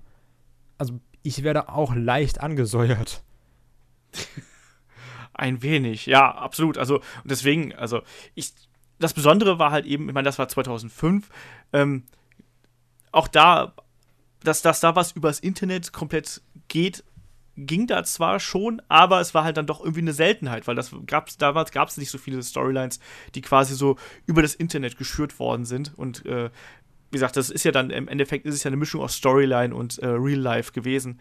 Äh, deswegen, das, das wollte ich eigentlich damit hervorbringen. Und dass das dann, äh, Matt Hardy da hat das ja clever. Das heißt ja, das ist ja so schlimm. Man kann ja sagen, hat er es jetzt benutzt eigentlich? Hat er das Internet benutzt, um sich da Luft zu machen? War das ehrlich von ihm? War das, äh, weiß ich nicht, war das, war das kalkuliert? Weil er ist ja vorher entlassen worden. Ne? Also er ist ja am 12. April entlassen worden und dann eben, ja, äh, ist das halt passiert Also- und er hat dann eben clever versucht, da für sich die Trommel, die Werbetrommel zu rühren. Also ich kann mir vorstellen, dass es einfach, ähm, also jetzt mal ganz kurz festgehalten, dass das halt einer der asozialsten Move der Welt, der Welt ist von Edge und Lita. Einfach höchstgradig asozial. Und auch Edge, also das ist so ein krasser Fleck auf Edge, sonst so aus meiner Sicht weißer Weste, weil ich ihn einfach als Mensch sehr cool finde, so auch von allem, was man jetzt sieht und irgendwie Edge und Christian Podcast und Dokus und sowas, ist er einfach, ich finde, ein saugeiler Mensch, so von dem, was du jetzt a- von dem Mensch Adam Copeland mitbekommst. Ein sympathischer Mensch, sagen wir Genau, mal so. aber das ist ja so unfassbar asozial, ne? Also, also ich meine, ich mein, Edge das und, und, und Matt Hardy waren ja auch privat sehr, sehr gute Freunde. das, Das- ja, das- wirklich. Also, das ist, das ist so ein schlimmer Move und ich glaube auch schon, dass dann Matt Hardy, ähm, der es nicht gesagt hat, so nach dem Motto, ja, okay, dann, dann mache ich jetzt mal ein bisschen Aufmerksamkeit, sondern ich glaube, der war einfach sehr, sehr sauer und enttäuscht und angefressen und dass er einfach dann versucht hat, irgendwie Luft zu machen und vielleicht auch noch dabei dann Edge oder und oder Lita schaden könnte. Also ich glaube, das war jetzt weniger was von, also so fasse ich das auf, ne, natürlich. Ähm, weniger Selbstmarketing als einfach nur, ich weiß gar nicht, was ich machen soll und ich, ich lasse jetzt irgendwie meinen Frust raus. Wie dem auch sei. Das Publikum hat auch dieses, ähm, Matt hat ja dann dieses You, ähm, you Screwed Me oder You Screwed Matt und das hat das Publikum aufgenommen in den WWE-Shows und hat tatsächlich auch Edge in den WWE-Shows so begrüßt. Es gab ähm, You Screwed Matt Chance im Publikum bei einer normalen Raw-Show oder bei einer, bei einer Smackdown-Show und das war schon was Besonderes zu dem Zeitpunkt, dass quasi das Real Life tatsächlich auch in die Shows übergegriffen ist und das hat die WWE gemerkt und dann dachte, dachten die wahrscheinlich, vielleicht kann man das nutzen. Vielleicht nutzen wir das doch und holen Matt zurück. Und also hat Matt doch im Grunde das mit, auf diese Art und Weise sich seinen Job selber zurückgeholt. Ja. Und man muss sagen, dass ja im Endeffekt haben ja also hat ja vor allem Edge davon profitiert, was eigentlich so ein bisschen bitter ist. Ne? Also ähm, klar ist Matt ist ja dann wirklich mit großem Tamtam -Tam irgendwie zurückgekommen. Es gab dann äh, ein relativ enttäuschendes äh, Match beim SummerSlam damals zwischen den beiden und dann aber auch sehr, sehr gute Matches zwischen den beiden. Ähm, Im Endeffekt aber ist eigentlich Edge dadurch auf die nächste Stufe gehoben worden, weil er auf einmal der Mega Heel gewesen ist und Matt Hardy ist danach relativ fix wieder fallen gelassen worden eigentlich. Also man hatte nicht das Gefühl gehabt, dass man, also als Fan habe ich damals gedacht, so ja, jetzt ist Matt Hardy ist jetzt reif für die nächste Stufe. Der kann jetzt auch nach dem großen Gold greifen. Das ist aber nicht passiert, sondern im Endeffekt ist Edge derjenige gewesen, der halt davon am meisten profitiert hat von dieser ganzen Geschichte, weil er halt eben als, als Heel so extrem overgekommen ist. Und ja, ein guter Matt Hardy, der hat dann leider äh, Pech gehabt und der war dann relativ schnell wieder in der, in der Mid- bzw. in der Undercard verschwunden. Ne? Ja, was macht, was, was macht der gute Jeff da in der Zwischenzeit? Der, äh, ja, der hat mit seinen eigenen Problemen zu kämpfen gehabt. Also wir machen jetzt einen kleinen Schritt zurück. 2003, 2004. Ah, ganz ähm, kurz einmal. Ähm, 2002 ja. ein fantastisches Leather-Match gegen den Undertaker, wo Taker noch der American Badass war. Ein sehr, sehr gutes Match und auch schön am Ende mit der ähm, Respektgeste des Undertakers, wo er dann noch äh, Jeff, Jeffs Arm hochhält. Wirklich ein sehr schönes Match, also was ich nochmal irgendwie empfehlen könnte. Ja, du hast absolut recht. Das habe ich jetzt äh, tatsächlich außen vor gelassen. Ähm, ist aber ein geniales Match. Also vor allem auch, weil äh, Jeff Hardy da in dieser Underdog-Rolle eben gegen den Undertaker so gut funktioniert hat und dann eben auch diese Respektsbekundung am Ende. Das war ein klasse Match. Und wir sprechen ja, äh, wir, wir haben ja letzte Woche über Kommentatoren gesprochen. Ähm, hier auch auf den Kommentar von Jim Ross achten. Wenn äh, Jeff Hardy äh, die Leiter hochsteigt und so, ja, hier so, steig, steig hoch, steig hoch, äh, Junge, mach, mach deinen Traum wahr und so. Super geil. Also ohne Jim Ross wäre dieser Kampf auch nur halb so gut gewesen. Jeff hatte ja generell sehr häufig die Rolle des äh, Underdogs, was und die auch WWE da sehr gut gebuckt hat, nicht so wie heute irgendwie bei einem Hallo Sami Zayn oder halt bei anderen Leuten, sondern Jeff wurde meiner Meinung nach meistens sehr gut als Underdog sogar dargestellt, auch mit dem mit der schönen Auflösung, dass er dann meistens das geschafft hat, das große Gold dann zu gewinnen oder das kleinere Gold, je nachdem, ob es jetzt irgendwie Mitkartitel war ja. oder dann im Endeffekt auch irgendwann der ganz große Titel. Aber das Match wurde so gebuckt, dass man auch Jeff Hardy die Chance gegeben hat. Also es wirkte teilweise so, als könnte Jeff Hardy tatsächlich dieses Match gegen den Undertaker, ich meine, es ist immerhin der Undertaker, gewinnen. Und ähm, letzten Endes war es wirklich ein Match, wie du gesagt hast, der Undertaker ihm danach Respekt gezollt. Und das hat, hätte, ich würde sagen, hat Jeff Hardy auf die nächste Stufe gehoben, aber hätte es eigentlich nur, weil was danach kam, es ging es leider wieder ein bisschen ab, abwärts mit Jeff, leider ja, man hat, also zum einen als, als Zuschauer, man weiß ja, man, man hat damals ja noch nicht alles mitbekommen, ähm, aber als Zuschauer hat man das Gefühl gehabt, ja, man hat Jeff Hardy so ein bisschen fallen lassen, aber es gab ja tatsächlich Begründung dahinter, ne? Also er hat wohl mehrfach, hat er halt irgendwelche Shows ausfallen lassen, ähm, es gab wohl dann auch Geschichten mit irgendwelchen Drogenproblemen, äh, Painkiller und so weiter und so fort, ne? Und er hat wohl auch sich damals schon geweigert, äh, ja, äh, in, irgendwie in, in, ein Rehabilitationsprogramm zu gehen, sprich, dass er da irgendwie von runterkommt. WWE hat immer wieder versucht, in irgendwelche Geschichten reinzubucken, das hat nicht funktioniert und ja, am Ende vom Tag ist er dann zum ersten Mal am 22. April 2003 entlassen worden von WWE. Schwupps. So schnell ging das.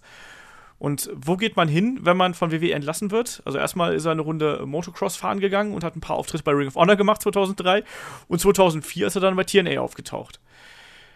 Ja, und ich also ich war, wie gesagt, damals ein riesengroßer Jeff Hardy-Fan, aber ich finde, dass Jeff Hardy bei TNA nie an, an die Leistungen und an das Charisma vor allem äh, von seinen WWE-Auftritten rangekommen ist. Ähm, obwohl er gute Gegner damals gehabt hat, ne? Also er hat dann Fäden gegen AJ Styles gehabt, ähm, auch gegen Jeff Jarrett und musste dann, durfte dann gegen äh, Jeff Jarrett zum Beispiel im Leather-Match beim ersten Pay-Per-View bei Victory Road 2004 antreten. Ähm, hatte gute Matches gegen Abyss gehabt, also Full Metal Mayhem, also quasi das Pendant von TLC. Ähm, aber irgendwie. Also, die Matches waren ja, ja gut, Olaf. Die Matches waren ja zum Teil auch wirklich super. Und, aber man hat, also mit dem Wissen, dass, dass Jeff einfach private Probleme hat, äh, die hat er einfach mit in den Ring gebracht. Er war einfach nicht 100% beim Wrestling zu dem Zeitpunkt. Das hat man wirklich gemerkt. Und darunter litt es auch das kann sein, ja. Also man hat auch immer das Gefühl gehabt, dass er A, mit dem Kopf nicht dabei gewesen ist, auch so mit dem, ich fand immer, dass er, der ist halt nur durch die Bewegung gegangen. So hat sich das für mich immer angefühlt, weißt du? Das war alles okay und so, aber ähm, irgendwas fehlte da er hat seinen Job ne? gemacht, ne? Also so ein bisschen, so ein bisschen äh, 9-to-5-Job. Dieses, ja, dieses gerade für mich dann halt eben auch noch. Ich mach's, also ich mache jetzt das, was ich immer mache, aber jetzt irgendwie nicht, also es ist für mich so, so ein Abarbeiten. Jetzt kommt der Tritt, dann kommt das, dann kommt der Move, dann kommt das Waterbomb, dann pinne ich und dann ist auch gut ich glaube auch, dass er damals schon noch Drogenprobleme und wahrscheinlich auch Schmerzmittelprobleme irgendwie gehabt hat. Also von daher, ähm, ich, mich hat das damals mir tat das immer so ein bisschen leid. Ich kann, ich kann kann es nicht anders sagen, als ich das damals gesehen habe. Und ich habe damals sehr gerne TNA geguckt. Ähm, aber das war halt nicht der Jeff Hardy, den ich sehen wollte. Und man hat es dann auch bei TNA gesehen, ähm, dass er dann auch äh, häufiger mal wohl äh, Shows äh, geno-showed hat, wie man so schön sagt, also sprich, wo er nicht aufgetaucht ist, ähm, auch bei Pay-Per-Views und letztlich äh, gab es dann diverse Suspendierungen und dann die nächste Kündigung dann bei TNA im April 2006, bevor er dann hinterher eben wieder zusammen mit äh, äh, Matt dann auch wieder bei WWE aufgeschlagen ist. Also das wir sind jetzt eigentlich so ein bisschen auf dieser Abwärtsspirale, aber es geht, geht gerade wieder so ein bisschen aufwärts. Also, ne? also ich finde, diese Geschichte der Hardys ist halt immer so ein bisschen Achterbahnfahrt. Das ist ja das Schöne. Ich habe jetzt ja extra nochmal letztens die äh, Doku über Jeff Hardy geguckt. Und das war ja auch, wo dann, ähm, weil Matt war ja noch in der WWE zu dem Zeitpunkt, soweit ich weiß, ne? Also dann 2.6. Ja.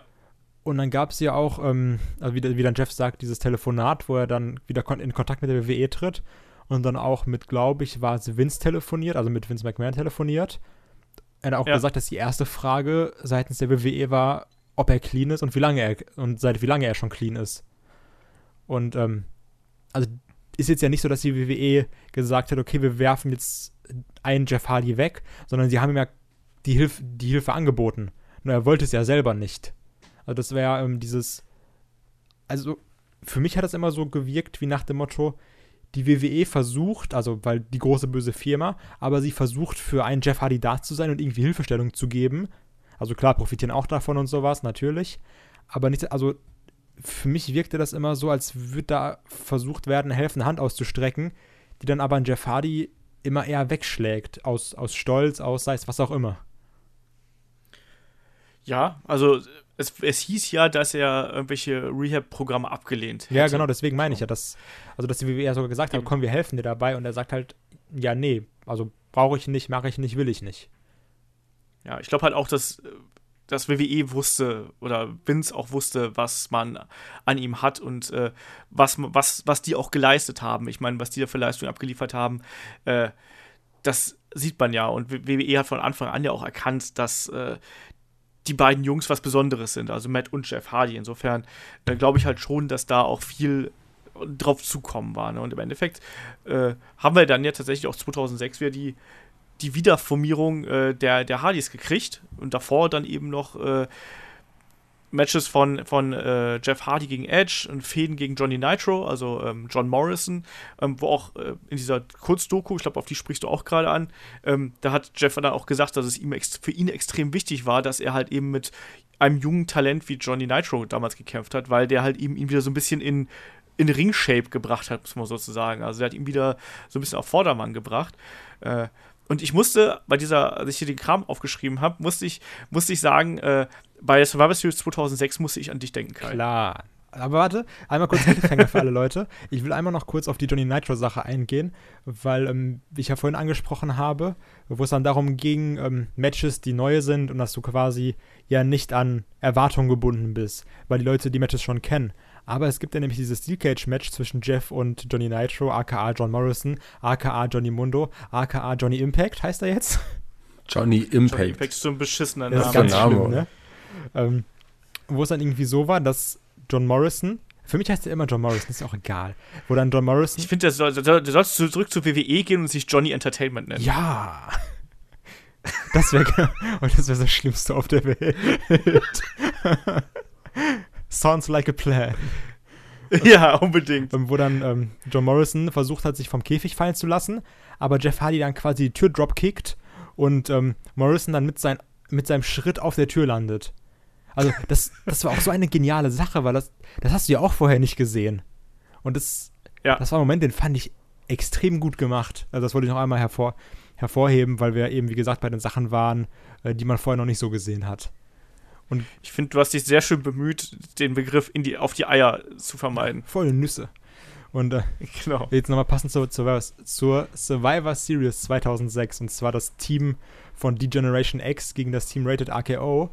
Und wow, Hammer. Was war das für ein Team, was die X da hatte, oder? Also, das musste dir mal auf der Zunge zergehen lassen. Einfach Triple H, Shawn Michaels, Jeff Hardy, Matt Hardy und natürlich der King of Kings, nicht Triple H, sondern CM Punk ähm, wo es natürlich auch diese schönen äh, CM Punk Chants gab, natürlich pure Liebe für mich, ne?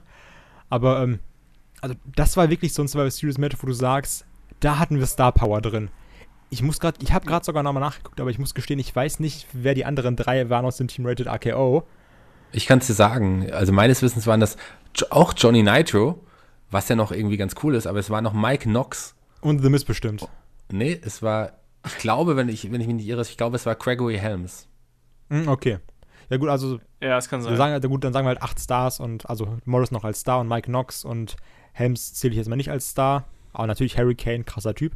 Ähm, aber das war trotzdem ein sehr äh, stargeladenes Survivor Series Match, wenn man das mal mit anderen Survivor Series Matches vergleicht. Und also ich fand auch schön, wie du da gesehen hast, diese wieder die Tag Team Moves einbezogen werden, was wir ja schon vorher gesagt haben, dass die Hardys Tag Team Moves zeigen, also halt ihre eigenen Poetry in Motion und sowas. Aber auch da halt eine ne DX oder äh, Rated RKO haben ja auch ihre eigenen Moves. Und dadurch hattest du viele kleine einzelne Stories nochmal in diesem großen Wirrwarr des Survivor Series Matches. Ist einfach, ist einfach ein geiles Match. Also, das muss ich mir nochmal markieren, gucke ich mir gleich nochmal an. Äh, das Besondere war halt auch, das war ein Clean Sweep, ne? Also die Generation X hat mal eben Rated RKO zu null quasi äh, vom Platz gefegt. War es nicht auch so, dass Mike Knox quasi nach drei Sekunden rausgekickt worden ist? War es nicht so, dass der Kampf noch gar nicht angefangen hatte und schon Michael superkickt einfach Mike Knox und guckt danach in seine Ecke so, äh, wer, wer, wer, war das eigentlich? Wem habe ich da gerade getreten? So, war das nicht dieser Kampf? Ich weiß. Das war der Kampf, ja, ja, das war so. Mike Knox war relativ schnell draußen. Ich glaube, es waren tatsächlich wenige Sekunden nur. Mike Man muss Knox, halt- aber. Ja.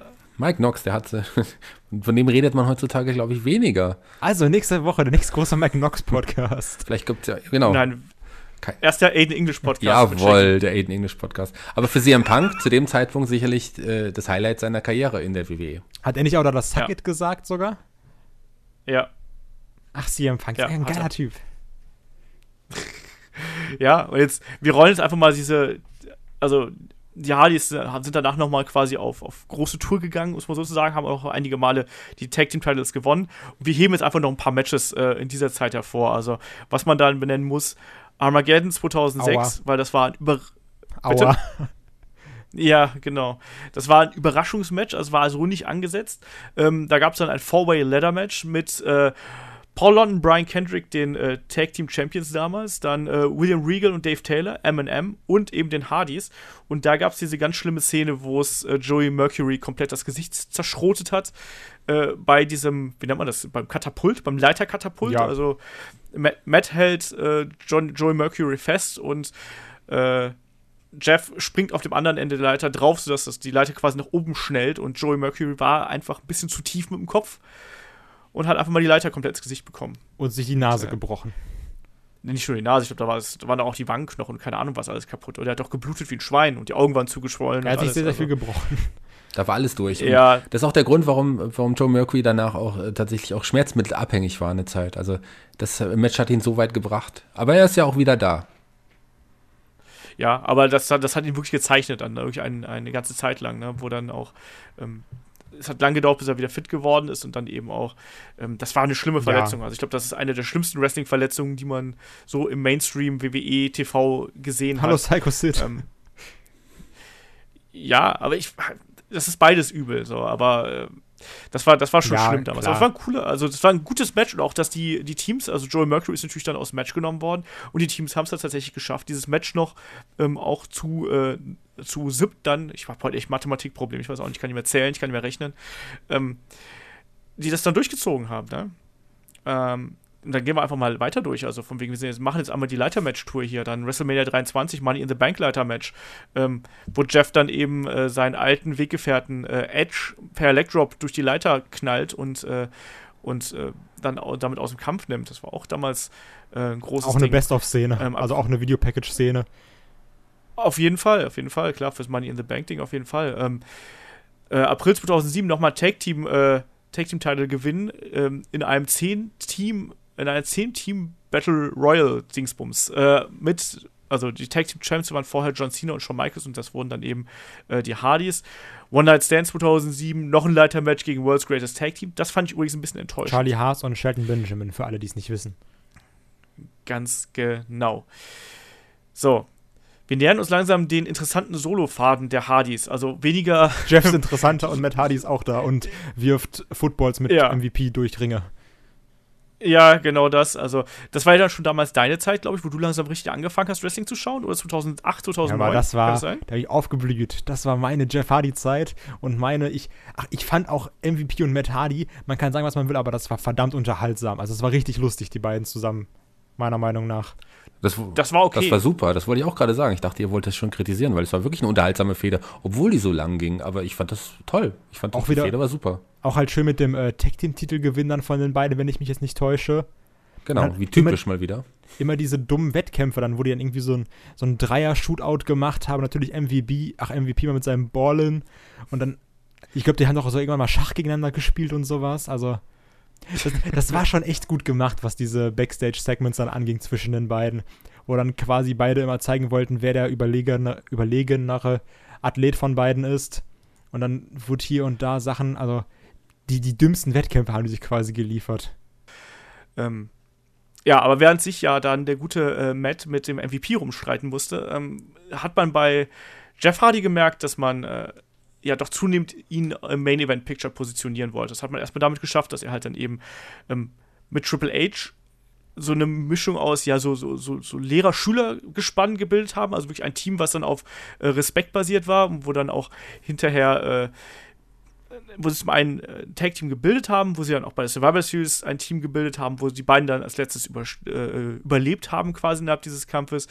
Bei Armageddon konnte Jeff äh, Triple H überraschend besiegen, wohlgemerkt, aber Triple H war nicht erbost darüber, sondern war überrascht und äh, hat dabei sogar gelacht. Also sprich, man hat so eine Respektsgeschichte daraus gemacht. Und die beiden äh, waren nicht sofort verkracht ineinander, sondern, äh, sondern das war wirklich ein, eine Babyface-Feder. Das hat man auch selten gehabt.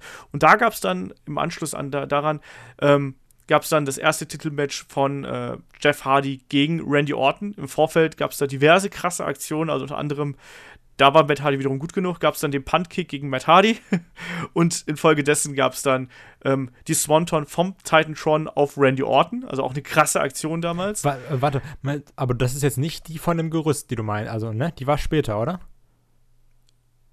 Das war, meine ich, die. Also, weil das war ja nicht der Titantron quasi. Das war ja so ein Gerüst, was an der Seite stand. Ja, dann war's also, halt- Okay, ja, gut, aber ich ja, das war an der Seite das Gerüst. Weil ich muss sagen, ich glaube. Nee, aber das war, Ja, nein, das war halt schon an der, an der Seite vom Ja, okay. Titantron, wenn ich das. weil ich muss sagen, das ist, glaube ich, die heftigste Swanton Bomb von Jeff Hardy.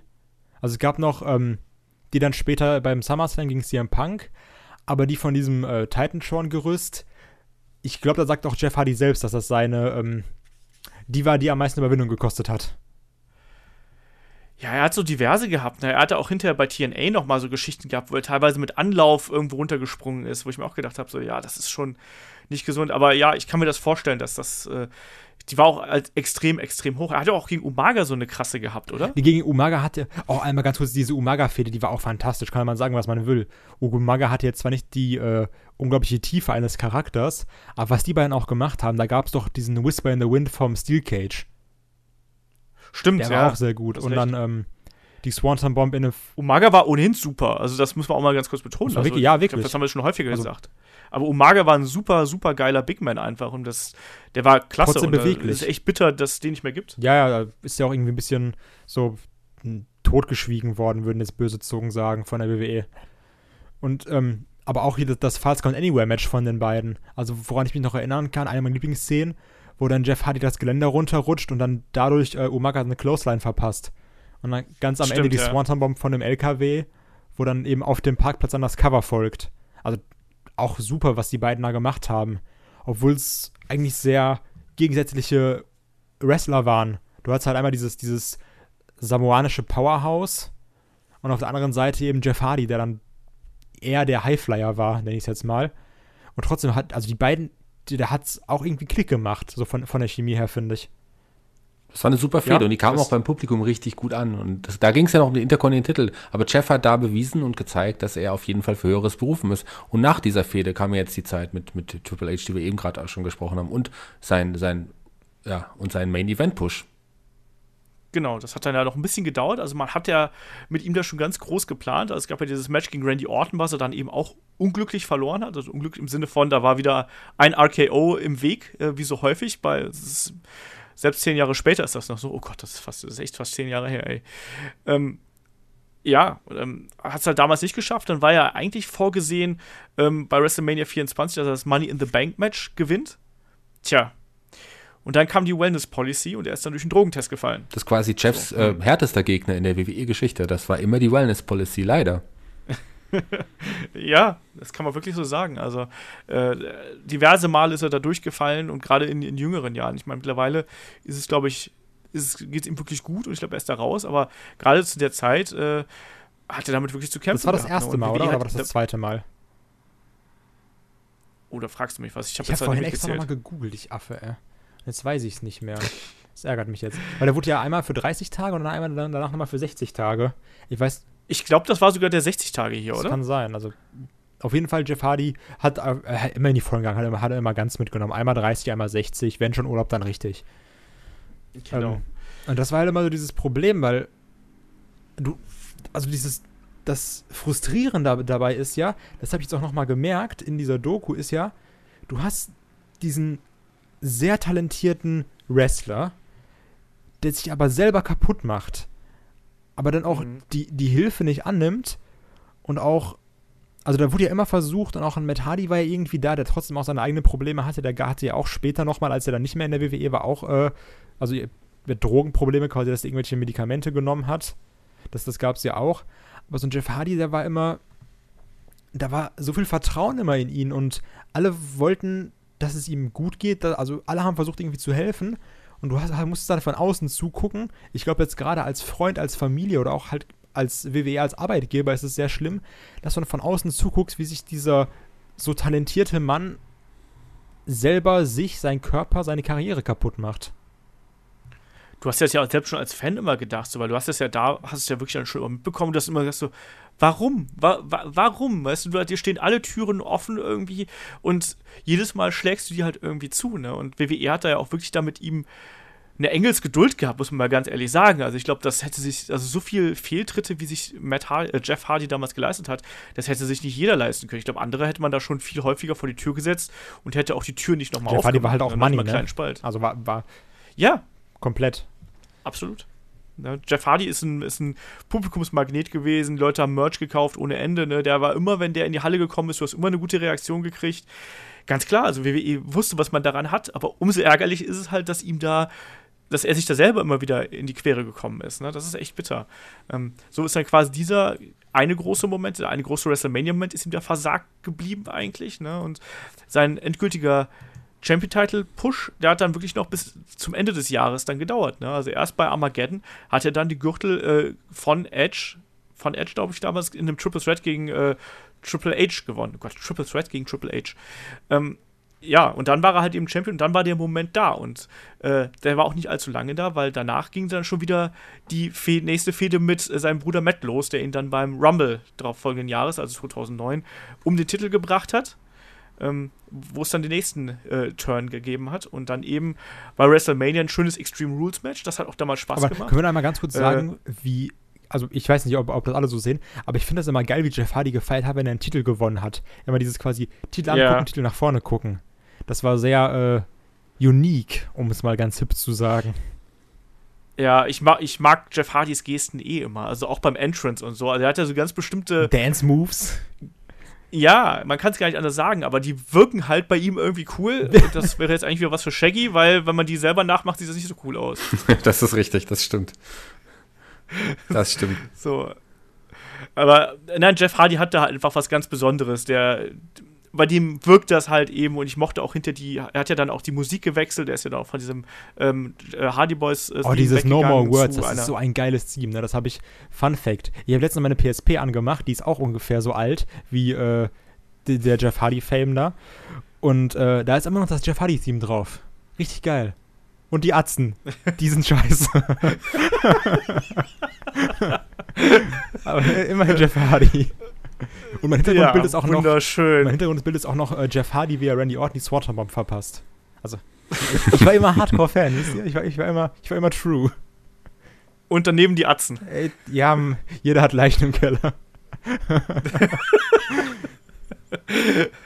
Ja, lass uns mal hier noch die, äh, den, den großen. eig- Eigentlich, Kai, obliegt dir jetzt die, äh, die Ehre hier, den, den großen Championship Run ähm, von Jeff Hardy und dann äh, auch die Matches gegen CM Punk so ein bisschen Uh, abzufrühstücken. danke, da, da, da fühle ich mich aber geehrt. Ich muss aber doch noch einmal ganz kurz sagen, dass ich persönlich, ähm, ging das euch auch so, dass euch die Fäden mit Matt nie so wirklich abgeholt haben? Also die waren immer okay, aber das war jetzt nicht so, wo ich sage so, boah, ja, geil, jetzt Matt Hardy gegen Jeff Hardy, darauf habe ich mein Leben lang gewartet. Die, das war Ja, auch immer, Das kann ich das waren auch nachvollziehen. immer coole Spots und gerade irgendwie bei dem I Quit Match, wo dann Matt Hardy gefesselt war, das waren ja auch immer gute Ideen, ne? Also wo dann äh, Matt Hardy gefesselt war und dann gab es diesen, diesen Bocksprung über die Leiter von Jeff.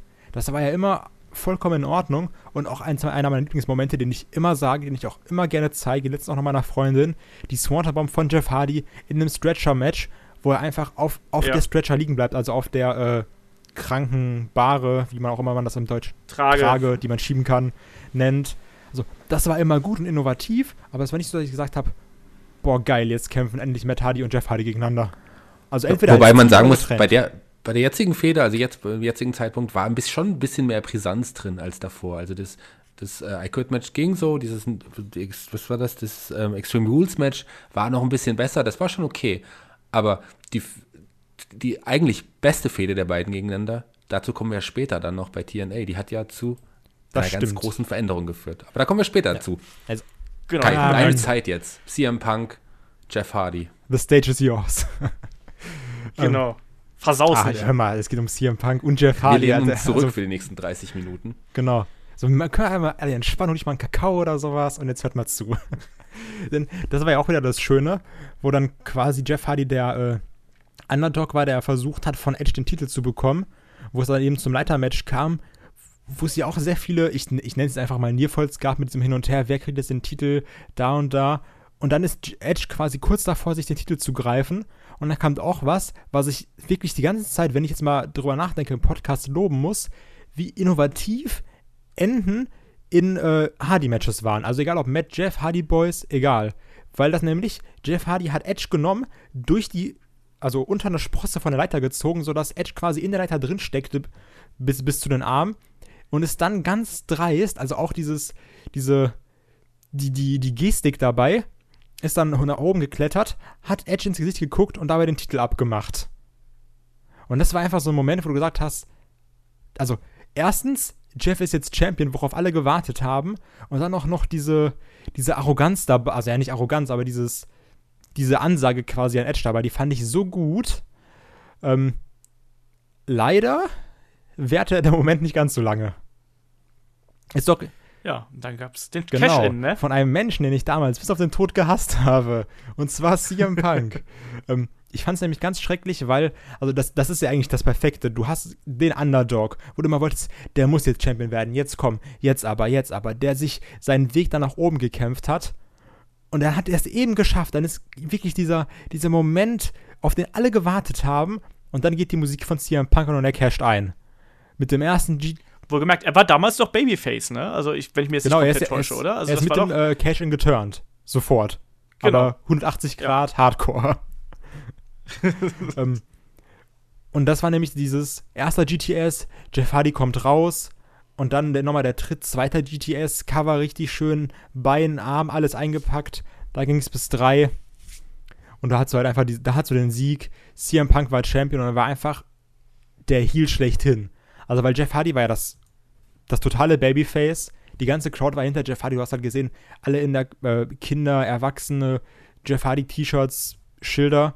Und dann kommt irgendwie CM Punk casht ein. Und dann ging meiner Meinung nach eine der besten Fäden in der Smackdown-Geschichte los. Und auch vielleicht die Fehde, die CM Punk zum Star gemacht hat. Und für Fall. Jeff Hardy dann doch irgendwie der, zynisch könnte man jetzt sagen, der Zerfall war von Jeff Hardy für lange Zeit in der WWE. Und dann ging es dann nämlich darum, dass CM Punk seinen Stretch-Charakter aufgebaut hat und dieses Ich bin Stretch, deswegen bin ich besser als du, natürlich konträr zu diesem äh, Live the Moment, also dem Momentleben von Jeff Hardy. Zwei Menschen, die gegensätzlicher nicht sein könnten, wo es dann natürlich auch Gerüchte gab, dass sie sich Backstage nicht leiden konnten, weil sie eben so grundverschieden sind. Aber auch hier wieder was die beiden für eine Chemie im Ring hatten und auch was die Promos anging, weil gerade CM Punk da auch meiner Meinung nach ähm, sehr, also ich fand seine Promos immer gut, aber das war so eine Sache, wo er einfach nochmal 100% draufgepackt hat, weil es auch so ein bisschen diese, es hat halt irgendwas Privates, es war zwar, äh, es war zwar Work-Promos von der WWE, aber es hatte eben dieses, diesen realen Faktor, dass eben gesagt wird, also von einem CM Punk, weißt du, wie oft ich suspendiert wurde? Nullmal. Weißt du, wie, äh, weißt du, wie oft ich durch die Wellness Policy gefallen bin? Nullmal. Und dieses, es war dann immer irgendwie ein bisschen real. Dieser reale Bezug war dann da drin. Mhm. Und ähm, dann hat dann Jeff Hardy irgendwann den Titel nochmal von CM Punk gewonnen in einem sehr schönen Night of Champions Match nach einer ganz langen Fehde. Dann gab es das SummerSlam Match, äh, wieder mal ein TLC-Match, ähm, wo dann Jeff. Natürlich. Bitte? Na, ich sag natürlich, ja, ohne, ohne TLC, TLC geht's nicht, ist ne? kein Jeff Hardy. Wo, also darauf hatten ja auch viele Leute Bock, weil CM Punk war ja trotzdem auch, also unter diesen, damals, es gab ja schon damals Hardcore-Fans irgendwo beliebt, aber es war auch einfach Jeff Hardy, Meister des TLC-Matches. Alle wollten, dass er dann äh, den Titel verteidigt. Und dann Jeff Hardy hätte quasi gewonnen, aber dann ging es halt nach draußen, also er hätte gewinnen können, zumindest habe ich so empfunden damals. Dann ging es aber Jeff Hardy-mäßig nach draußen. Er zeigt die Swanton Bomb von, also CM Punk liegt auf dem Kommentatorentisch. Jeff Hardy packt eine Leiter aus, die gefühlt 50 Meter hoch ist und zeigt die Swanton Bomb dadurch. Das ist meiner, meiner Meinung nach die zweitkrasseste Swanton Bomb eines Jeff Hardys. nach der äh, Titantron Swanton Bomb. Und dann eben, weil dann Jeff Hardy nach dem einen Move sich so ausgelaugt hat, gewinnt CM Punk das Match. Ähm, und ich muss sagen, damals, weil wir kommen ja später zu, zu der Smackdown-Ausgabe, wo es dann das Match gab, wo Jeff Hardy gesagt hat, ich will jetzt meine, meine Chance um den Titel und CM Punk hat gesagt, okay, das mit uns beiden, das geht nicht. Also der eine kann nicht, wenn der andere noch da ist. Und wir machen jetzt ein Rematch und der Verlierer verlässt die WWE. Und ich muss sagen, zu dem Zeitpunkt, ich wusste absolut nichts von der ganzen Jeff Hardy-Drogensache. Ich wusste davon gar nichts. Ich wusste aber WrestleMania von nichts, weil ich war halt auch noch nicht so mega in diesem Internet-Thema drin. Ähm, obwohl ich da schon 14 war, aber hey, Spätentwickler. Ähm, ich steckte da komplett gar nicht drin. Und das war die Sache, wo ich zum ersten Mal ein bisschen mit dieser Internet-Community ähm, in Verbindung war. Weil als dieses Match angekündigt wurde, wo dann gesagt wurde, da kommt ein Match, Steel Cage Match zwischen den beiden, ähm, da habe ich angefangen, ein bisschen im Internet rumzutippern und bin, glaube ich, damals auf Wrestling-Infos oder Wrestling-Revolution oder so getippt. Ach, ähm, gestoßen, meine ich. Wo es dann einen Bericht gab zu der SmackDown-Show, weil alle im Internet haben gesagt, oh, Jeff Hardy weg, hier Drogenprobleme und ich dachte mir nur so, auch noch damals dummer Kai, weißt du, äh, ja, woher wissen die das denn alle schon? Hä, verstehe ich gar nicht, woher wissen die das? Woher wissen die, was passiert? weil SmackDown läuft doch erst samstags immer schon auf äh, DSF oder Sport 1. Woher wissen das schon alle? Die ganze Welt ja, guckt DSF. eben. Also ich sage so, Amerika, DSF normal. The place to be. und ähm, da war es dann eben so, dass ich dann gelesen habe, Jeff Hardy verliert das Match. Und ich dachte so, ja, pff, das Internet. Kann jeder was reinschreiben. Ist halt wie Wikipedia. Es ist ja, Fake, Fa News, Fake, Fake News. News. Wrong. Äh, kam Donald Trump noch so, hat gesagt, Fake News. Ähm, und ich dachte, nee, das passiert nicht. Das, das ist sowieso, wenn du einen Spoiler irgendwie von Walking Dead siehst und sagst, ja, aber vielleicht passiert das ja nicht, wenn ich das gucke. Der Kai war also immer noch vier Jahre alt also, zu dem ja, Zeitpunkt. Ja, gef gefühlt sowieso. Heute noch. Und da war es dann so, dass ich an das Steel Cage Match geguckt habe und ich, also ich war selten bei einem Match so dabei. Also ich, eigentlich, ich wusste ja, was passiert, aber ich dachte, es stimmt eben nicht. Das kann ja jeder was reinschreiben, wie gesagt. Und dann gerade als dann Jeff Hardy nochmal die Swanton Bomb vom Käfig gezeigt hat und ich saß vor dem Fernseher, ich habe geschrien, ich so, geh doch, geh raus, geh raus aus dem Käfig. Ich, ich habe geschwitzt bis zum geht nicht mehr, ne? So wie Gangrel auf dem Ballermann. Ähm, also ich, komplett. Und dann eben, wo es dann wirklich so weit kam, also ich habe das noch heute vor Augen, das ist nämlich der Käfig und dann unten rechts quasi in der Ecke, CM Punk ist drauf dann gibt es diesen, diesen Stoß ins Auge, er schubt Jeff Hardy runter und CM Punk geht raus. Und ich habe ihn gehasst bis zum geht nicht mehr und also ich konnte es, ich, ich wusste es ja, was passiert, aber ich konnte es trotzdem nicht glauben, dass Jeff Hardy weg ist, weil Jeff Hardy war für mich persönlich der größte Main-Eventer zu der Zeit. Also für mich war das so die, die Top-Attraktion von SmackDown. Und erst dann, viel später, habe ich dieses, dieses ganze Drogenkonstrukt mitbekommen, dass dann irgendwie Jeff Hardy wurde ja auch, glaube ich, kurz danach dann direkt verhaftet und dann mit einer Hausdurchsuchung, wo irgendwie Anabolika, Schmerzmittel, 500 Pillen gefunden wurden und was weiß ich nicht alles. Und ich habe das erst später genau. alles realisiert. Aber für mich, ich war noch so krass K-Fape behütet zu der Zeit, dass ich, dass ich, ich habe halt nicht verstanden, warum Jeff Hardy jetzt weg ist und ich sag's wie es ist, ich habe vielleicht auch ein bisschen geheult und ich war 14. Also ich, fand, das, ich fand das richtig schlimm, es, ne? Es gibt Schlimmeres, wir, ver wir verzeihen also dir das. ich war, mal. ich war so behüteter K-Fape-Fan, dass ich, habe das nicht verstanden, dass dann auf einmal ein Jeff Hardy weg war. Und das hat mich, Oh. das hat mich wirklich fertig gemacht. Ja, und da war er halt weg, ne? Aber er hat ja dann auch äh, im Anschluss eine Rede gehalten, wo er auch gesagt hat, so, das ist kein, äh, äh, kein Auf Wiedersehen für die Ewigkeit, sondern wir werden uns irgendwann wiedersehen. Aber es sollte dann tatsächlich ja äh, sechs, sieben Jahre dauern, bis, Acht. bis es dann tatsächlich so gekommen Acht ist. Jahre. Acht waren es sogar. Ja, und äh, was gerade Kai gesagt hat, ist absolut richtig. Also tags, ta- ein paar Tage später, nachdem äh, Jeff Hardy von WWE entlassen worden ist, gab es bei ihm eine Hausdurchsuchung und da wurden unter anderem Vicodin gefunden, äh, Soma, Anabolika und Kokain. Ähm, und äh, er ist natürlich dafür äh, angeklagt worden. Und 2011, also in den USA dauert sowas ja Das dann auch war ja ganz schlimm, länger. weil ich weiß noch, ich habe damals war ich noch nicht so hier PW-Insider und was weiß ich, was es da alles gibt.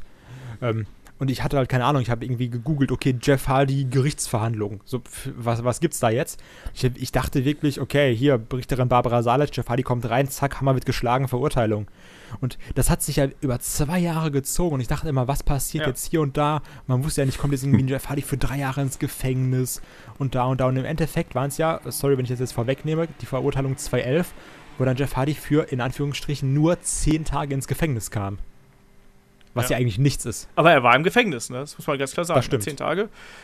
Ähm, aber klar, nur, es ist wirklich nur zehn Tage, auch gemessen an der Menge, die da halt eben da waren. Aber man muss jetzt auch ganz klar sagen, das ist jetzt wirklich die absolut tiefste, also das absolut tiefste Loch, in das äh, Jeff Hardy gefallen ist und Matt Hardy äh, plumpst dann ja eigentlich äh, mehr oder weniger Der war ja auch dann hinterher. irgendwann Ne? von der Also, WWE gefeuert und hatte auch seine privaten Probleme, nur dass man halt die nicht so mitbekommen hat. Genau, das ist richtig. Wir haben, Genau, wir haben die ganze Zeit Jeff erwähnt, aber Matt hatte tatsächlich auch äh, seine Probleme mit diversen Drogen und, und Painkillern und so weiter. Das ist nicht nur Jeff gewesen, aber Jeff hat es halt leider auch, hat man es manchmal auch im Ring dann einfach gemerkt. Und das ist ja auch ein, noch ein Kampf, auf den wir bestimmt gleich auch nochmal zu sprechen kommen, wo es richtig ganz schlimm war. Das ist für mich eher der tiefste Punkt in Jeff Hardys Geschichte. stimmt. Weil es noch danach war. das stimmt. Was ich aber auch Ja. noch schlimm fand, ist ja, ähm, nochmal zu dem, zu dem erwähnten CM Punk Jeff Hardy Hass, da gibt es ja auch dieses ganz, ganz schlimme Video im Internet, wo dann Jeff Hardy halb auf irgendwas, ich weiß nicht auf was, aber du siehst irgendwie seine, seine Pupillen und also er sieht halt nicht aus wie der Jeff Hardy, der hier die, den geilen Hip-Toss, ach, Hip-Move am Anfang vom Entrance macht,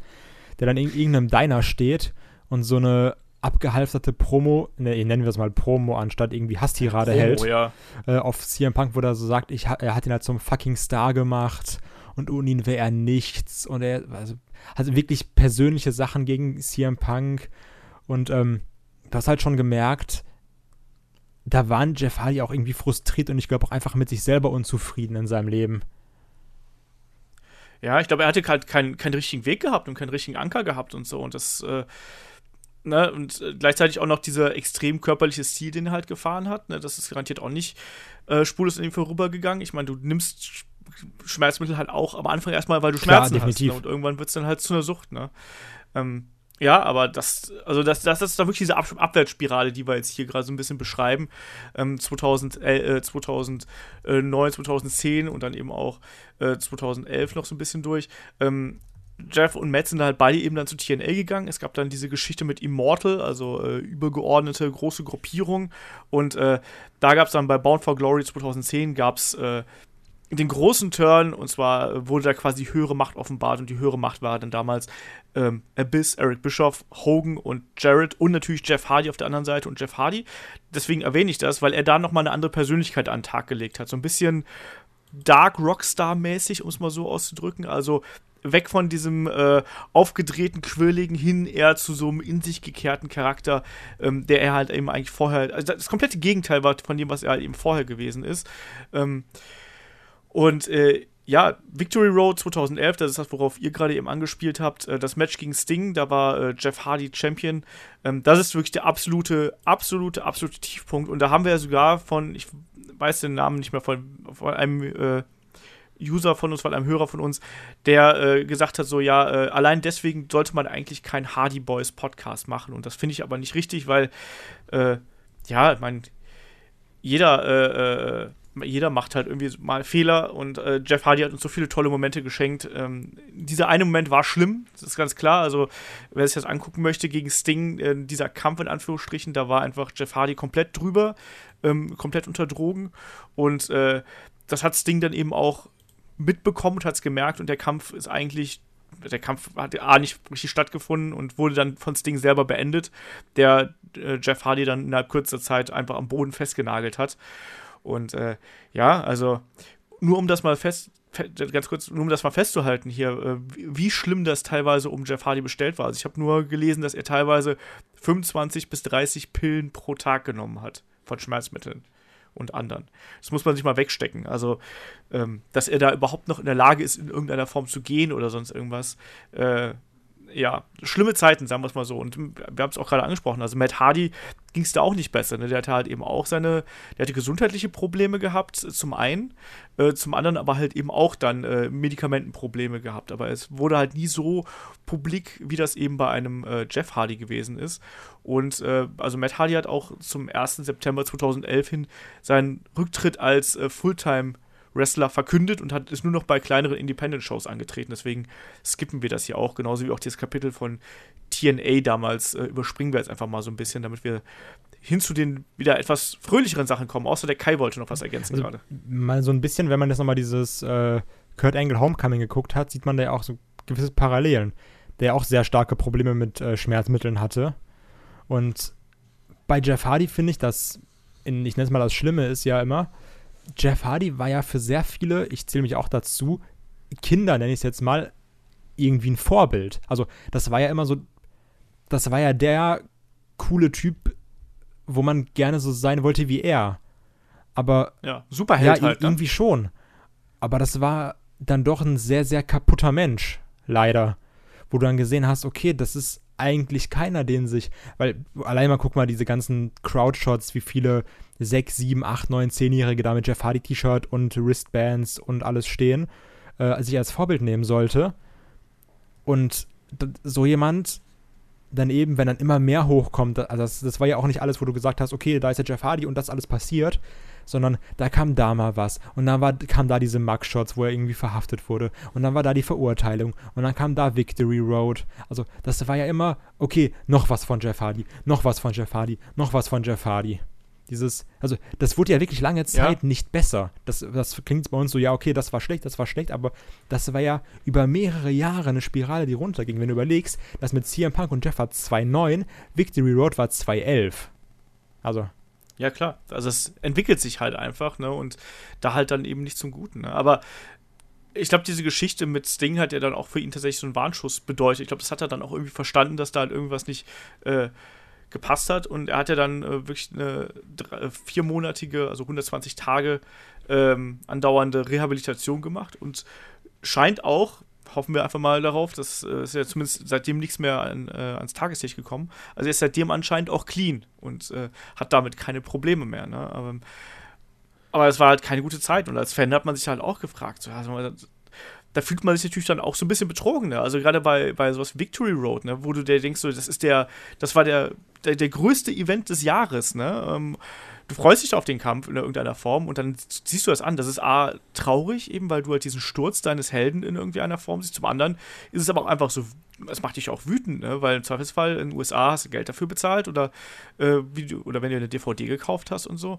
Also, das ist dann schon äh, echt bitter gewesen. Man muss aber dazu sagen, dass es äh, also von Seiten von TNA eigentlich auch eigentlich nicht geht, den Wrestler dann auch rauszuschicken und wirklich antreten zu lassen. Absolut ich meine, man hat es ja backstage Ja. schon gemerkt.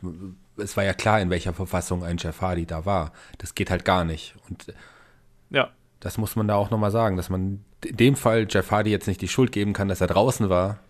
Aber das ähm, einfach, einfach Frechheit, also von allen Seiten quasi. Ich denke mal, Das dass, ist, ja, nee, ja. also ich kann mir vorstellen, dass so eine relativ, also eine krasse spontane Entscheidung war. So, also vielleicht, dass man, also jetzt mal abgesehen davon, was jetzt gut ist, was schlecht ist, das ist, glaube ich, so eine Entscheidung, die triffst du relativ schnell, dass vielleicht auch versucht wurde zu sagen, okay, wir können jetzt einen Jeff Hardy nicht, nicht rausschicken, als, also egoistisch, wie es jetzt auch klingt, sondern sagt, okay, wir, wir zeigen den Fans, hallo, hier ist ein Jeff Hardy und dann machen wir jetzt aber trotzdem ganz schnell dieses, dieses, dieses Ende einfach. Ähm, also ich glaube, das ist eine Entscheidung, wenn sie jetzt gesagt hätten, ja, Jeff Hardy kommt nicht raus, wäre es genauso schlecht für TNA gewesen. Also es, ich denke mal, das ist so eine Entscheidung, die triffst du dann nicht mit viel äh, Vorlaufzeit, klar, die wo du auch wenigen Leuten die Schuld geben kannst treffen. dafür. logisch. Aber das war auch für, für, wie wir gesagt haben, für Jeff Hardy quasi der Turning Point, auch die Zeit da. Ich meine, das war, glaube ich, auch in etwa der, in, in, der Zeit war auch das Gerichtsurteil. Er war dann auch zehn Tage im Gefängnis und hat, ich meine, er hat Kinder oder er hat eine, ein Kind oder zwei. Ich glaube, nach, danach kam die Tochter, oder? Ich glaube, dass er zu. Ich glaube auch, dass die danach ja. kam, aber ist egal. Dann, auf jeden Fall war das trotzdem ein Turning Point für ihn quasi. Er hat gemerkt, so geht es nicht weiter. Und wir hoffen einfach mal für, für Jeff, dass es auch wirklich so seit, ich meine, es sind jetzt immerhin wohl sehr knappe sechs Jahre, wo er wohl clean sein, zu sein scheint und äh, das tut ihm auch gut. Das tut jedem gut. Ja, also das ist einfach auch gut zu sehen, dass wir haben genug traurige Wrestler-Geschichten äh, gesehen und wir haben auch genug Geschichten gesehen, die halt dann eben nicht gut geendet sind. Äh, zugleich gibt es dann aber auch immer wieder die schönen Beispiele, also egal ob es jetzt ein Scott Hall ist oder auch ein Jeff Hardy, ähm, die sich dann eben aus ihrem, aus diesem Tief und aus diesem Loch wieder äh, rausgekämpft haben und dann einfach äh, hoffentlich sich da äh, ihr Leben wieder in den Griff gekriegt haben. Ne? Das ist ja auch immer was. Ne? Und die Stabilität gefunden haben äh, und wieder Freude an dem gefunden haben, was halt ihr, ihr Leben eigentlich ausmacht. Und das sollten ja nicht die Pillen sein, sondern das sollten andere Dinge sein. Ähm, ja, also Shaggy jetzt gerade gesagt, ne, das sind jetzt äh, gut sechs Jahre, äh, die äh, Jeff und äh, Matt Hardy da clean sind. Äh, wir hoffen einfach, dass das so weitergeht. Ne? Und ich glaube aber auch, dass sie da bei WWE besser behütet werden, als sie das irgendwie auf dem Indie-Markt oder bei TNA oder äh, Impact oder wo auch immer, äh, wie auch immer der Laden gerade heißt. Ich habe gerade eben noch gelesen, dass Anthem will eventuell GFW verkaufen. So. Endlich. so. Wird ja auch Zeit. Mal, mal, gucken, mal gucken, wie er als nächstes heißt. Ja, und damit, glaube ich, können wir dann auch vielleicht den, den Sprung rüber zum Broken-Gimmick äh, wagen. Ähm, weil, also zum einen muss man ganz klar sagen, also wir überspringen jetzt einfach mal ein paar Jahre bei TNA, weil es A nicht die besten Jahre von TNA gewesen so sind. Wie alle Jahre und, von äh, TNA. Ja, ich weiß. es gab auch Zeiten, wo ich sehr also gerne, ich obwohl ich äh, TNA nicht kannte, da habe ich reingeschaut und auf einmal stand da ein Samoa Joe, den ich nicht kannte und Loki und ich dachte mir, wow, wie geil ist das bitte gerade? Genau, Loki siehst du jetzt demnächst bei der World Tag Team League. Ich weiß, aber Loki ist mir auch relativ egal eigentlich. Nein, aber, aber ähm, wie gesagt, es, es, gab auch sehr, sehr gute Zeiten bei TNA, aber ähm, es ist einfach irgendwann in der Belanglosigkeit verschwunden. Und klar waren da auch noch tolle Wrestler dazwischen, also jemand wie Drew Galloway, ich mag auch jemanden wie EC3 oder da waren Bobby Roode noch mit dabei. Austin und so, Aries, ähm, AJ Styles. Genau. Ja, AJ Styles, weil ja, da hat man auch diese komische Aces and Aids Geschichte dazwischen gehabt, die war ganz furchtbar. Äh, wir wenn, wenn wir darüber irgendwann mal ausführlich reden sollen, dann schreibt uns das. Wenn wir mal ein TNA-Rundown machen sollen, vielleicht überlegen wir uns da oh irgendwann Gott. mal was. Aber ähm, ja, mal, mal schauen. Die, die, Zeit, die wir jetzt überspringen, ähm, die hatte ja schon auch, auch gute Matches und gute Wrestler in der Zeit. Aber für die Hardys war genau. das nicht unbedingt die beste Zeit und nicht unbedingt eine Zeit, auf die wir jetzt viel näher eingehen müssen. Das, was danach kam, das ist das, was, glaube ich, die Hardys wieder einfach groß gemacht hat. Genau, wir müssen da ganz klar mal ganz kurz zusammenfassen. Also sowohl Matt als auch Jeff Hardy haben da in dieser Zeit, in diesen vier Jahren, ähm, noch einmal äh, mächtig Titelgold gesammelt. Also Matt war zweimal ähm, äh, Impact World Wrestling Heavyweight Champion, wie auch immer das Ding heißt, und äh, Jeff Hardy halt eben auch dreimal. Ne? Also die haben da durchaus nochmal äh, Gold gesammelt, aber man muss sagen, das, was sie jetzt wirklich nochmal richtig nach vorne gebracht hat, war natürlich die Entwicklung des Broken Gimmicks von Matt Hardy. Und äh, damit sind wir dann wirklich jetzt äh, in den letzten Jahren äh, wieder zurück und äh, es ist so schwierig, dieses Ding zu erklären. Wir versuchen es erstmal so ein bisschen mit der zeitlichen Abfolge irgendwie. Also, weil ich glaube, anders kriegen wir es nicht hin, das zu erklären. Also, grundsätzlich rührt dieses Ding aus einer Fehde zwischen Matt und Jeff Hardy hervor. Ähm, dieser Kampf, äh, beziehungsweise es gab ein Match zwischen den beiden, ein No-DQ-Match, und das endete in einem No-Contest, nachdem äh, Jeff Matt Hardy mit einer Swanton-Bomb außerhalb des Rings durch die Stage quasi befördert hat. Danach war Matt Hardy nicht nur geschlagen, sondern er war gebrochen, muss man so sagen. Er war broken, wurde ins Krankenhaus abgeliefert. Äh, und das war sozusagen eine, eine Wende innerhalb seines Charakters. Und er wurde neu aufgebaut. In den Wochen glaub, danach gab es. Entschuldigung. Ich habe gesehen, das war ein No-TQ-Match, aber ist egal. Ähm, äh, was soll ich sagen? Äh, danach wurde, wurde äh, äh, Jeff immer wieder von mysteriösen Gestalten in, in, äh, im Kostüm dieses Willow the Wisp äh, Charakters irgendwie attackiert. Und natürlich kam raus, das war Matt Hardy. Und Matt Hardy war aber nicht mehr der Matt Hardy, den wir vorher kannten, sondern Matt Hardy war, hat sich verändert.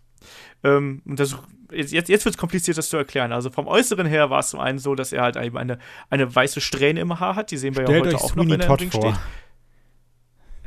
steht. ähm, dann, dann auch diese, diese Kleidung, die auch alle so ein bisschen, ich würde es mal barock nennen, ist das richtig? So, Beschreibt also diese sehr etwas gut eigentlich. alten, ne, diese altmodische, altmodische Kleidung und mit viel Rüschen und äh, Ornamenten drauf und so. Und dann, das eigentlich Interessante ist ja diese Sache, wie er spricht. Einfach jeden Akzent der Welt. Also ja, dieses leicht äh, britische, aber auch einfach alles Mögliche drin. Also, also er spricht nicht normal, sondern wirklich wechselt qua, also es soll eigentlich irgendwie br britisch wirken, finde ich, wechselt aber pro Satz seinen Akzent sehr bedacht und betont manche Wörter wirklich sehr stark und betont sie über. Ja, und auch falsch teilweise. Also er setzt dann die Akzentuierung auf den Worten falsch und hat da eben eine ganz besondere. Ich, ich musste heute, ich habe heute noch mal ein paar Sachen von ihm gesehen und ich musste erstmal an, äh, na, an Austin Powers denken. So ein bisschen. Äh, aber das, da geht ganz viel, ganz viel durcheinander. Und äh, es gibt einen, einen, ähm, einen Talk is Jericho Podcast, wo er das eben erklärt, was er eigentlich ist und dass die Seelen von so und so viel Göttern in ihm he- äh, wohnen und ich weiß nicht was. Ja, er ist, ah, stimmt, genau. äh, irgendwie tausende von Seelen, die dann in ihm sind. Äh, er als Wessel. genau. Also er, er als Genau, er ist Gefäß quasi oder so. das, das Gefäß, ja, äh, und so weiter und so fort. Es ist eine, ich kann es gar nicht beschreiben, es ist eine, eine, eine Art Kunstfigur, die er da eben geschafft hat, äh, die aber irgendwie cool ist und interessant ist und weil sie anders ist, weil man sowas hat man eben im, im Mainstream-Wrestling so noch nicht gesehen und ähm, daraus daraus ist eben auch diese, diese Fehde wurde halt dadurch weitergeführt. Ne? Und äh, es gab dann, es gab dann äh, mehrere Matches zwischen äh, Broken Matt Hardy und äh, Jeff Hardy. Und äh, es war zum einen Full Metal Mayhem Match, es war auch ein Cage-Match dabei. Äh, die hat Matt Hardy beide verloren. Und dann gab es diese Herausforderung zu dem Final Deletion Match. Ähm, was dann auf, auf dem Hardy Compound. auf, auf dem Hof, genau, auf dem Hardy Compound, auf dem Hof, auf dem Gelände, auf dem Anwesen ähm, von äh, Matt Hardy. Ja, da gab es dann ein, ein Match, was wir, glaube ich, in dieser Art der Inszenierung auch noch nie gesehen haben. Böse Zungen würden jetzt ja behaupten, was auch sehr viele beim ersten Mal gucken sagen, dass es eigentlich Wrestling Trash ist. Und zwar ganz, ganz großer. Aber irgendwie ist es ja auch eine gewisse Art, man könnte Kunst sagen oder eine andere Art der Darstellung, eine andere Art der absurden Unterhaltung. Ja, ich glaube, das, das trifft alles ganz gut, glaube ich. Also es ist ja, es ist was anderes, es ist innovativ, ähm, es ist ich finde es auch von der Art und Weise, also von der Ästhetik, wie es halt eben gefilmt worden ist. Das ist ja auch mit bestimmten Kamerawinkeln, mit speziellen, äh, äh, mit speziellem Licht gefilmt worden und auch mit ganz an. Es wirkte halt eben nicht mehr wie eine, wie eine Wrestling-Übertragung, sondern es wirkte halt irgendwie wie ein B-Movie in irgendeiner Form. Und, aber das hat trotzdem irgendwie so seinen Charme ausgemacht. Und natürlich die Ideen, die da drin vorkamen, waren absolut absurd. Ne? Also es war ja ein Kampf, der fand draußen statt, auf so einem alten, klapprigen äh, Ring mehr oder weniger. Ähm, Jeff Hardy ist vom Baum gesprungen, äh, er ist von einem brennenden Symbol des, des, der, des vom brennenden Hardy Boys äh, Symbol gefallen. Ähm, es gab diese Geschichte mit dem Feuerwerk, was halt immer wieder ein, eingesetzt worden ist. Also diese La Feuerwerkslanzen eigentlich, wo dann vorne raus die Feuerwerkskörper kamen. Also absolut absurder Kram, aber hochgradig unterhaltsam das ist, glaube ich, das, was am wichtigsten ist. Ähm, ich glaube, Leute, die, die ähm, Wrestling noch nie gesehen haben, die können das gar nicht so einschätzen, weil sie sagen so, ja, das ist ja totaler Blödsinn. Schon allein dieses Erklären geht gar nicht, weil, äh, kann man nochmal sagen, so als Vorbereitung hast du ja auch ein Video rumgeschickt, wo nochmal die Geschichte der Broken Hardys erklärt wird. Und ähm, man, man kennt natürlich auch hier Final Deletion, klar, kennt man, und auch die Sachen, auf die wir gleich eingehen werden, Tech Team Apocalypto, kennt man.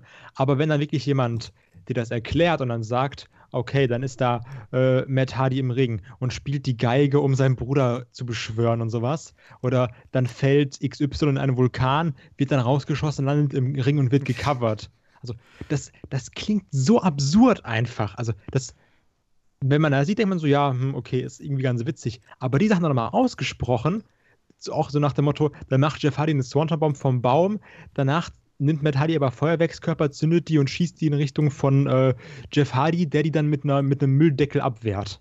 Also, man muss das gesehen haben, man kann das einfach nicht erklären. Ich habe schon versucht, zwei Leuten das Broken Gimmick zu erklären und habe einfach dabei aufgegeben. Das kannst das du geht nicht erklären. Auch die Leute, also liebe Hörer, die ihr das Broken Gimmick nicht kennt, ihr werdet es nicht verstehen, was wir hier gerade erzählen. Und alle anderen, die das kennen, die werden es wahrscheinlich, die werden schon, schon verstehen. Aber du musst es gesehen haben, um es wirklich auch, auch, auch wirklich die, die Kunst oder zumindest der, den Witz dahinter zu verstehen. Sonst klingt das alles wirklich sehr, sehr seltsam. Aber für mich eines der unterhaltsamsten Geschichten im Wrestling der, des letzten Jahrzehnts. Definitiv. Ja, und auch absolut also solche Sachen sind auch absolut notwendig fürs Wrestling, um es einfach mal so zu sagen. Ne? Also klar kann man das jetzt als Blödsinn abtun. Äh, ich weiß, es gibt, da gehen ja auch die Meinungen gehen ja komplett auseinander. Das reicht ja von, das ist das Unterhaltsamste, was wir seit Ewigkeiten gesehen haben, bis hin zu, das ist das Dämlichste, was wir jemals gesehen haben. Ähm, aber es ist was, was einem zum einen im Gedächtnis haften bleibt und zum anderen ist es was, was auch ähm, durchaus das Wrestling in einer gewissen Weise nach vorne bringen kann, weil wenn wir immer nur dasselbe sehen würden, wäre Wrestling langweilig und ähm, sowas wie Final Deletion oder auch die anderen äh, Matches, die es danach gegeben hat. Also ähm, wir haben da, da gab es ja noch Delete or Decay, also wo dann äh, die Broken Hardys zusammen gegen äh, Decay angetreten sind. Also ähm, äh, Crazy Steve und Abyss. Ähm, dann gab es noch den Great War, gab es noch und es gab Tag Team Apokalypto und Tag Team Apokalypto strotzt ja einfach nur vor miesen Witzen, also vor miesen Anspielungen. Ne? Also, Ganz kurz dazu hab, einmal. Äh, weil ja. Tag Team Apokalypto war ja quasi das Main Event von einer eigenen Hardy kreierten Show, die dann nämlich nicht äh, TNA Total Nonstop Action hieß, sondern Total Nonstop Deletion, wo dann die komplette TNA-Folge auf dem Hardy-Anwesen gedreht wurde. Ja. Und das war der Hauptkampf. Und da ging es dann einfach darum, dass die Hardys alle Take-Teams der Welt irgendwie äh, eingeladen haben, dass sie doch gegen sie antreten können. Und also allein, allein so manche Momente, wenn dann, ähm, es gibt ja da, um mal so ein paar Kernthemen aufzugreifen. Es gibt dann innerhalb dieses Broken Hardys Universums, gibt es zum Beispiel den, den, Lake of Reincarnation. Das heißt, das ist ähm, so eine Art, ja, äh, so eine Art See erstmal in erster Linie. Und wenn man da reinfällt, dann wechselt man die Charaktere und die Personas in irgendeiner Form. Also, ähm, da hat man dann zum Beispiel einen Shane Helms gesehen, der da reinfällt und da ist Sugar Shane Helms wieder rauskommt und dann auf einmal anfängt zu tanzen. ähm, es, es, gibt Vanguard One, was halt eine, eine, Drohne ist, die aber gleichzeitig auch ein Charakter irgendwie geworden ist, die mit den Leuten spricht und irgendwelche Hologramme an die Wand zaubert und, und Match auch gewinnt. kämpft und ja, und Matches gewinnt und all so ein Blödsinn. King Maxwell, ähm, Matts Sohn, also sprich die ganze Familie von Matt Hardy, ähm, ist irgendwie in diesem ähm, ist auch in Character. Die haben ja alle irgendwie ihre Rollen. Ne? Also King Maxwell ist äh, Matts Sohn und der hat ja auch sein erstes Match, glaube ich, glaube ich auch bei Tag Team Spot, glaube ich, gewonnen. Rockstar Spot gewonnen. Genau. Auch übrigens ein, ein total unterschätzter Kampf. Nach Eingriff, ich glaube nach Eingriff von Vanguard One. Für mich auch einer der Kämp Kämpfe des Jahres. Also das Match of the Year Candidate. Match of the Year Candidate. Hat es zu Unrecht nicht geschafft, so weit oben zu sein. Toller Kampf. Ich habe das, für Rockstar Spot hat es mir ein bisschen leid getan, aber ich habe das geliebt. Ich fand das echt toll. Und mein Lieblingscharakter übrigens im Broken Universe, ganz klar, Senior Benjamin. Genau. Der ja, Gärtner von Matt Hardy. Der tatsächlich, die gute Seele. Gute Seele des Hauses. Tatsächlich ist es ja sein Schwiegervater. Wollte ich gerade sagen, genau. Über Sky.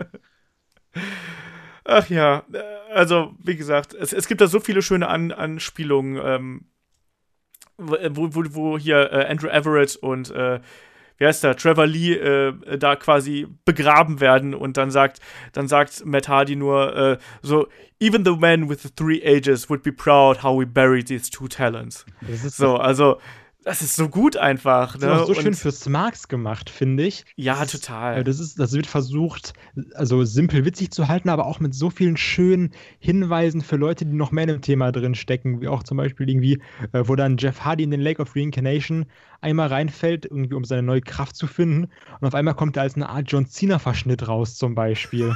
das ist halt auch, wie viele gute Sachen dabei sind oder auch die, die Art, wie Matt Hardy ähm, das liegt so ein bisschen wie heutzutage, wenn in China so ein Bootleg-Kram gemacht wird, dann wird nämlich aus, das stimmt, dann ja. wird nämlich aus New Day The Day of the New oder äh, ja. zum Beispiel auch äh, bei den Young Bucks The Bucks of Youth. Also dieses, dieses ganz simple Umstellen einfach von Wörtern, jeder weiß, was gemeint ist und du, du fühlst dich dann wie gerade auf so, auf, so, auf so einem Bootleg fest.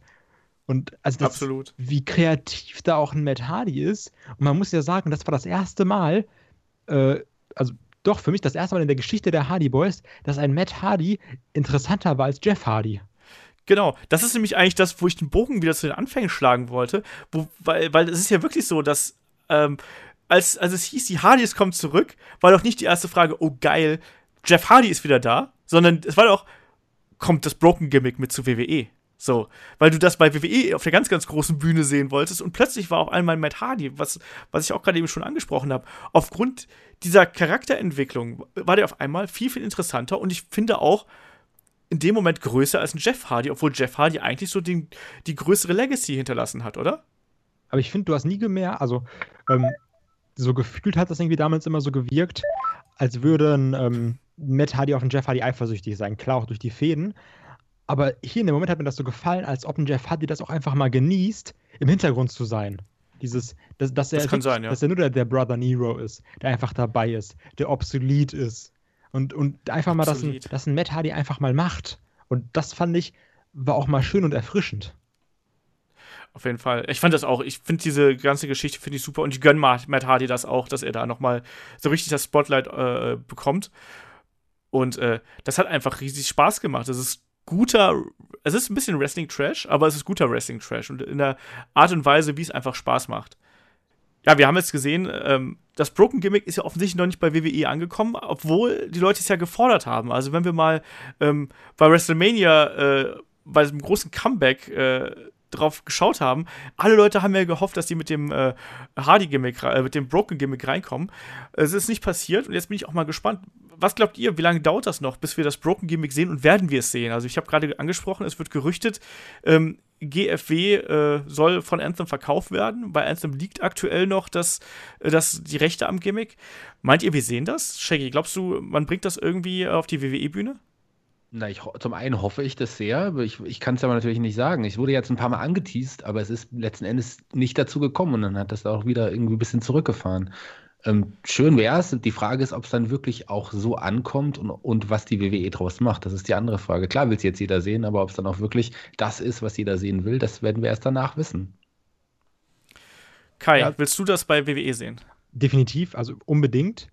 Aber das ist so ein Thema, was mit sehr, sehr viel Feingefühl äh, betrachtet werden muss. Das ist, weil das ist ja alles auf dem Mist von Matt Hardy gewachsen. Und wenn dann irgendwie noch da mal ein Schreiber sagt, mach doch mal das und dann da und da, getreu dem Motto, viele Köche verderben den Brei, ähm, dann könnte das auch floppen. Also, weil das, das Schöne an dem Brocken-Gimmick war ja die, die, Freiheit eines Matt Hardys, die, die das ja. Ding so groß gemacht hat. Deswegen. Die Narrenfreiheit, würde man sagen, oder? Ja, wirklich. Also, wirklich dieses, ich mache jetzt einfach mal alles, worauf ich Lust habe. Und in beklopptester Weise. ja, also ich bin auch mal gespannt, ob man das sehen würde. Ich bin auch gespannt drauf, ob man, ob WWE bereit ist, den Hardys auch dann die notwendige Freiheit zu geben, das so umzusetzen. Ähm, Bei einem New Day hat es ja, ja, auch geklappt mit der Freiheit. Ja, also das, es ist ja auch meistens so, ich, wir haben es ja schon ein paar Mal angesprochen, also wenn aktuell was bei WWE fehlt, ist es halt vor allem, dass äh, die Worker ein bisschen mehr äh, freie Hand bekommen, was ihre Characters angeht und was ihre, Darst ihre Darstellung ihrer Figuren angeht. Ne? Also ich fände das super, wenn man da quasi einfach mit den Hardys Hand in Hand arbeiten würde und denen da ähm, freie Hand auch dann lassen würde. Aber wir werden sehen. Also bis jetzt gibt es da nichts Neues. Ich hoffe, das kommt irgendwann. Und bevor ich es vergesse, also wenn man noch ein, äh, ein wirklich richtig, richtig gutes Match der Hardys jetzt zuletzt sehen möchte, soll man sich ruhig mal das äh, Ring of Honor Match vom WrestleMania-Wochenende gegen die Young Bucks anschauen. Also das lohnt sich auf jeden Fall auch. Und äh, was die Zukunft für die Hardys bringen wird, äh, das werden wir einfach sehen. Ne? Also ich denke, dass sie auf jeden Fall erstmal noch ein bisschen die Tag Team äh, Division aufmischen werden. Also sieht ja auch aktuell danach aus. Aber äh, der, der Charakter, also sagen wir so, dieses Gimmick, ähm, das Nostalgia X, das funktioniert eben nicht ewig. Deswegen muss da irgendwann auch ein bisschen Entwicklung reinkommen. Und hoffentlich geschieht das in Form des Broken Gimmicks. Aber das werden wir sehen. Da habe ich noch einmal ja, einen ganz kurzen Grätscher machen für einen David. Mach. Mach einen Grätscher. Okay. Also weil und zwar eine Sache muss ich ansprechen. Ich habe immer darauf gewartet und wisst ihr, liebe Hörer, das ist gerade nämlich das Beste, weil ich habe gesagt, oh, ich muss voll früh weg und jetzt bin ich der, der das ganze Ding in die Länge zieht. Geiler Typ bin ich. Schon wieder, ja. ja ach, okay, was muss das muss? Ähm, und zwar, was mich echt aufregt, und ich möchte dazu echt mal gerne eure Meinung haben, weil ihr seid ja auch zwei äh, relativ kecke Typen. Und zwar, ähm, es gibt ja diese ich Verhandlung. Ja. es gibt ja diese, Verhand also diese Verhandlung über das Broken Gimmick zwischen WWE und äh, GFW oder TNA oder was auch immer. Oder eher gesagt die Verhandlung zwischen Hardys, weil die Hardys wollen eigentlich das Gimmick haben und WWE unterstützt da. Und ähm, was mich tierisch aufregt, ist diese Unpref- Unprofessionalität von Matt Hardys Frau. Mit, diesen, mit diesem äh, Fuck That Owl-Tweets bezogen auf das Logo eben. Oder dass sie halt immer twittert, wie, also wie, wirklich wörtlich, wie scheiße doch TNA sei, dass sie alle kacke sind, dass sie ihre Leute nicht bezahlen und sowas. Dieses wirklich offensive Angreifen.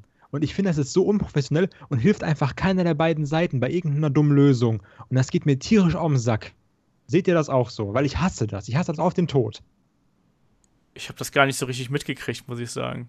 Okay, weil ich finde Ich habe die nicht in meinem, ich habe die nicht in meiner Timeline drin, keine Ahnung. Wenn das so ist, natürlich ist es nicht hilfreich. Also die, hat sogar irgendwie, es, es gibt sogar äh, von ihr, weil die betreut ja auch den äh, Shop der Hardys, es gibt sogar äh, Fuck That Owl, also sch Scheiß auf diese Eule, T-Shirts, die sie verkauft.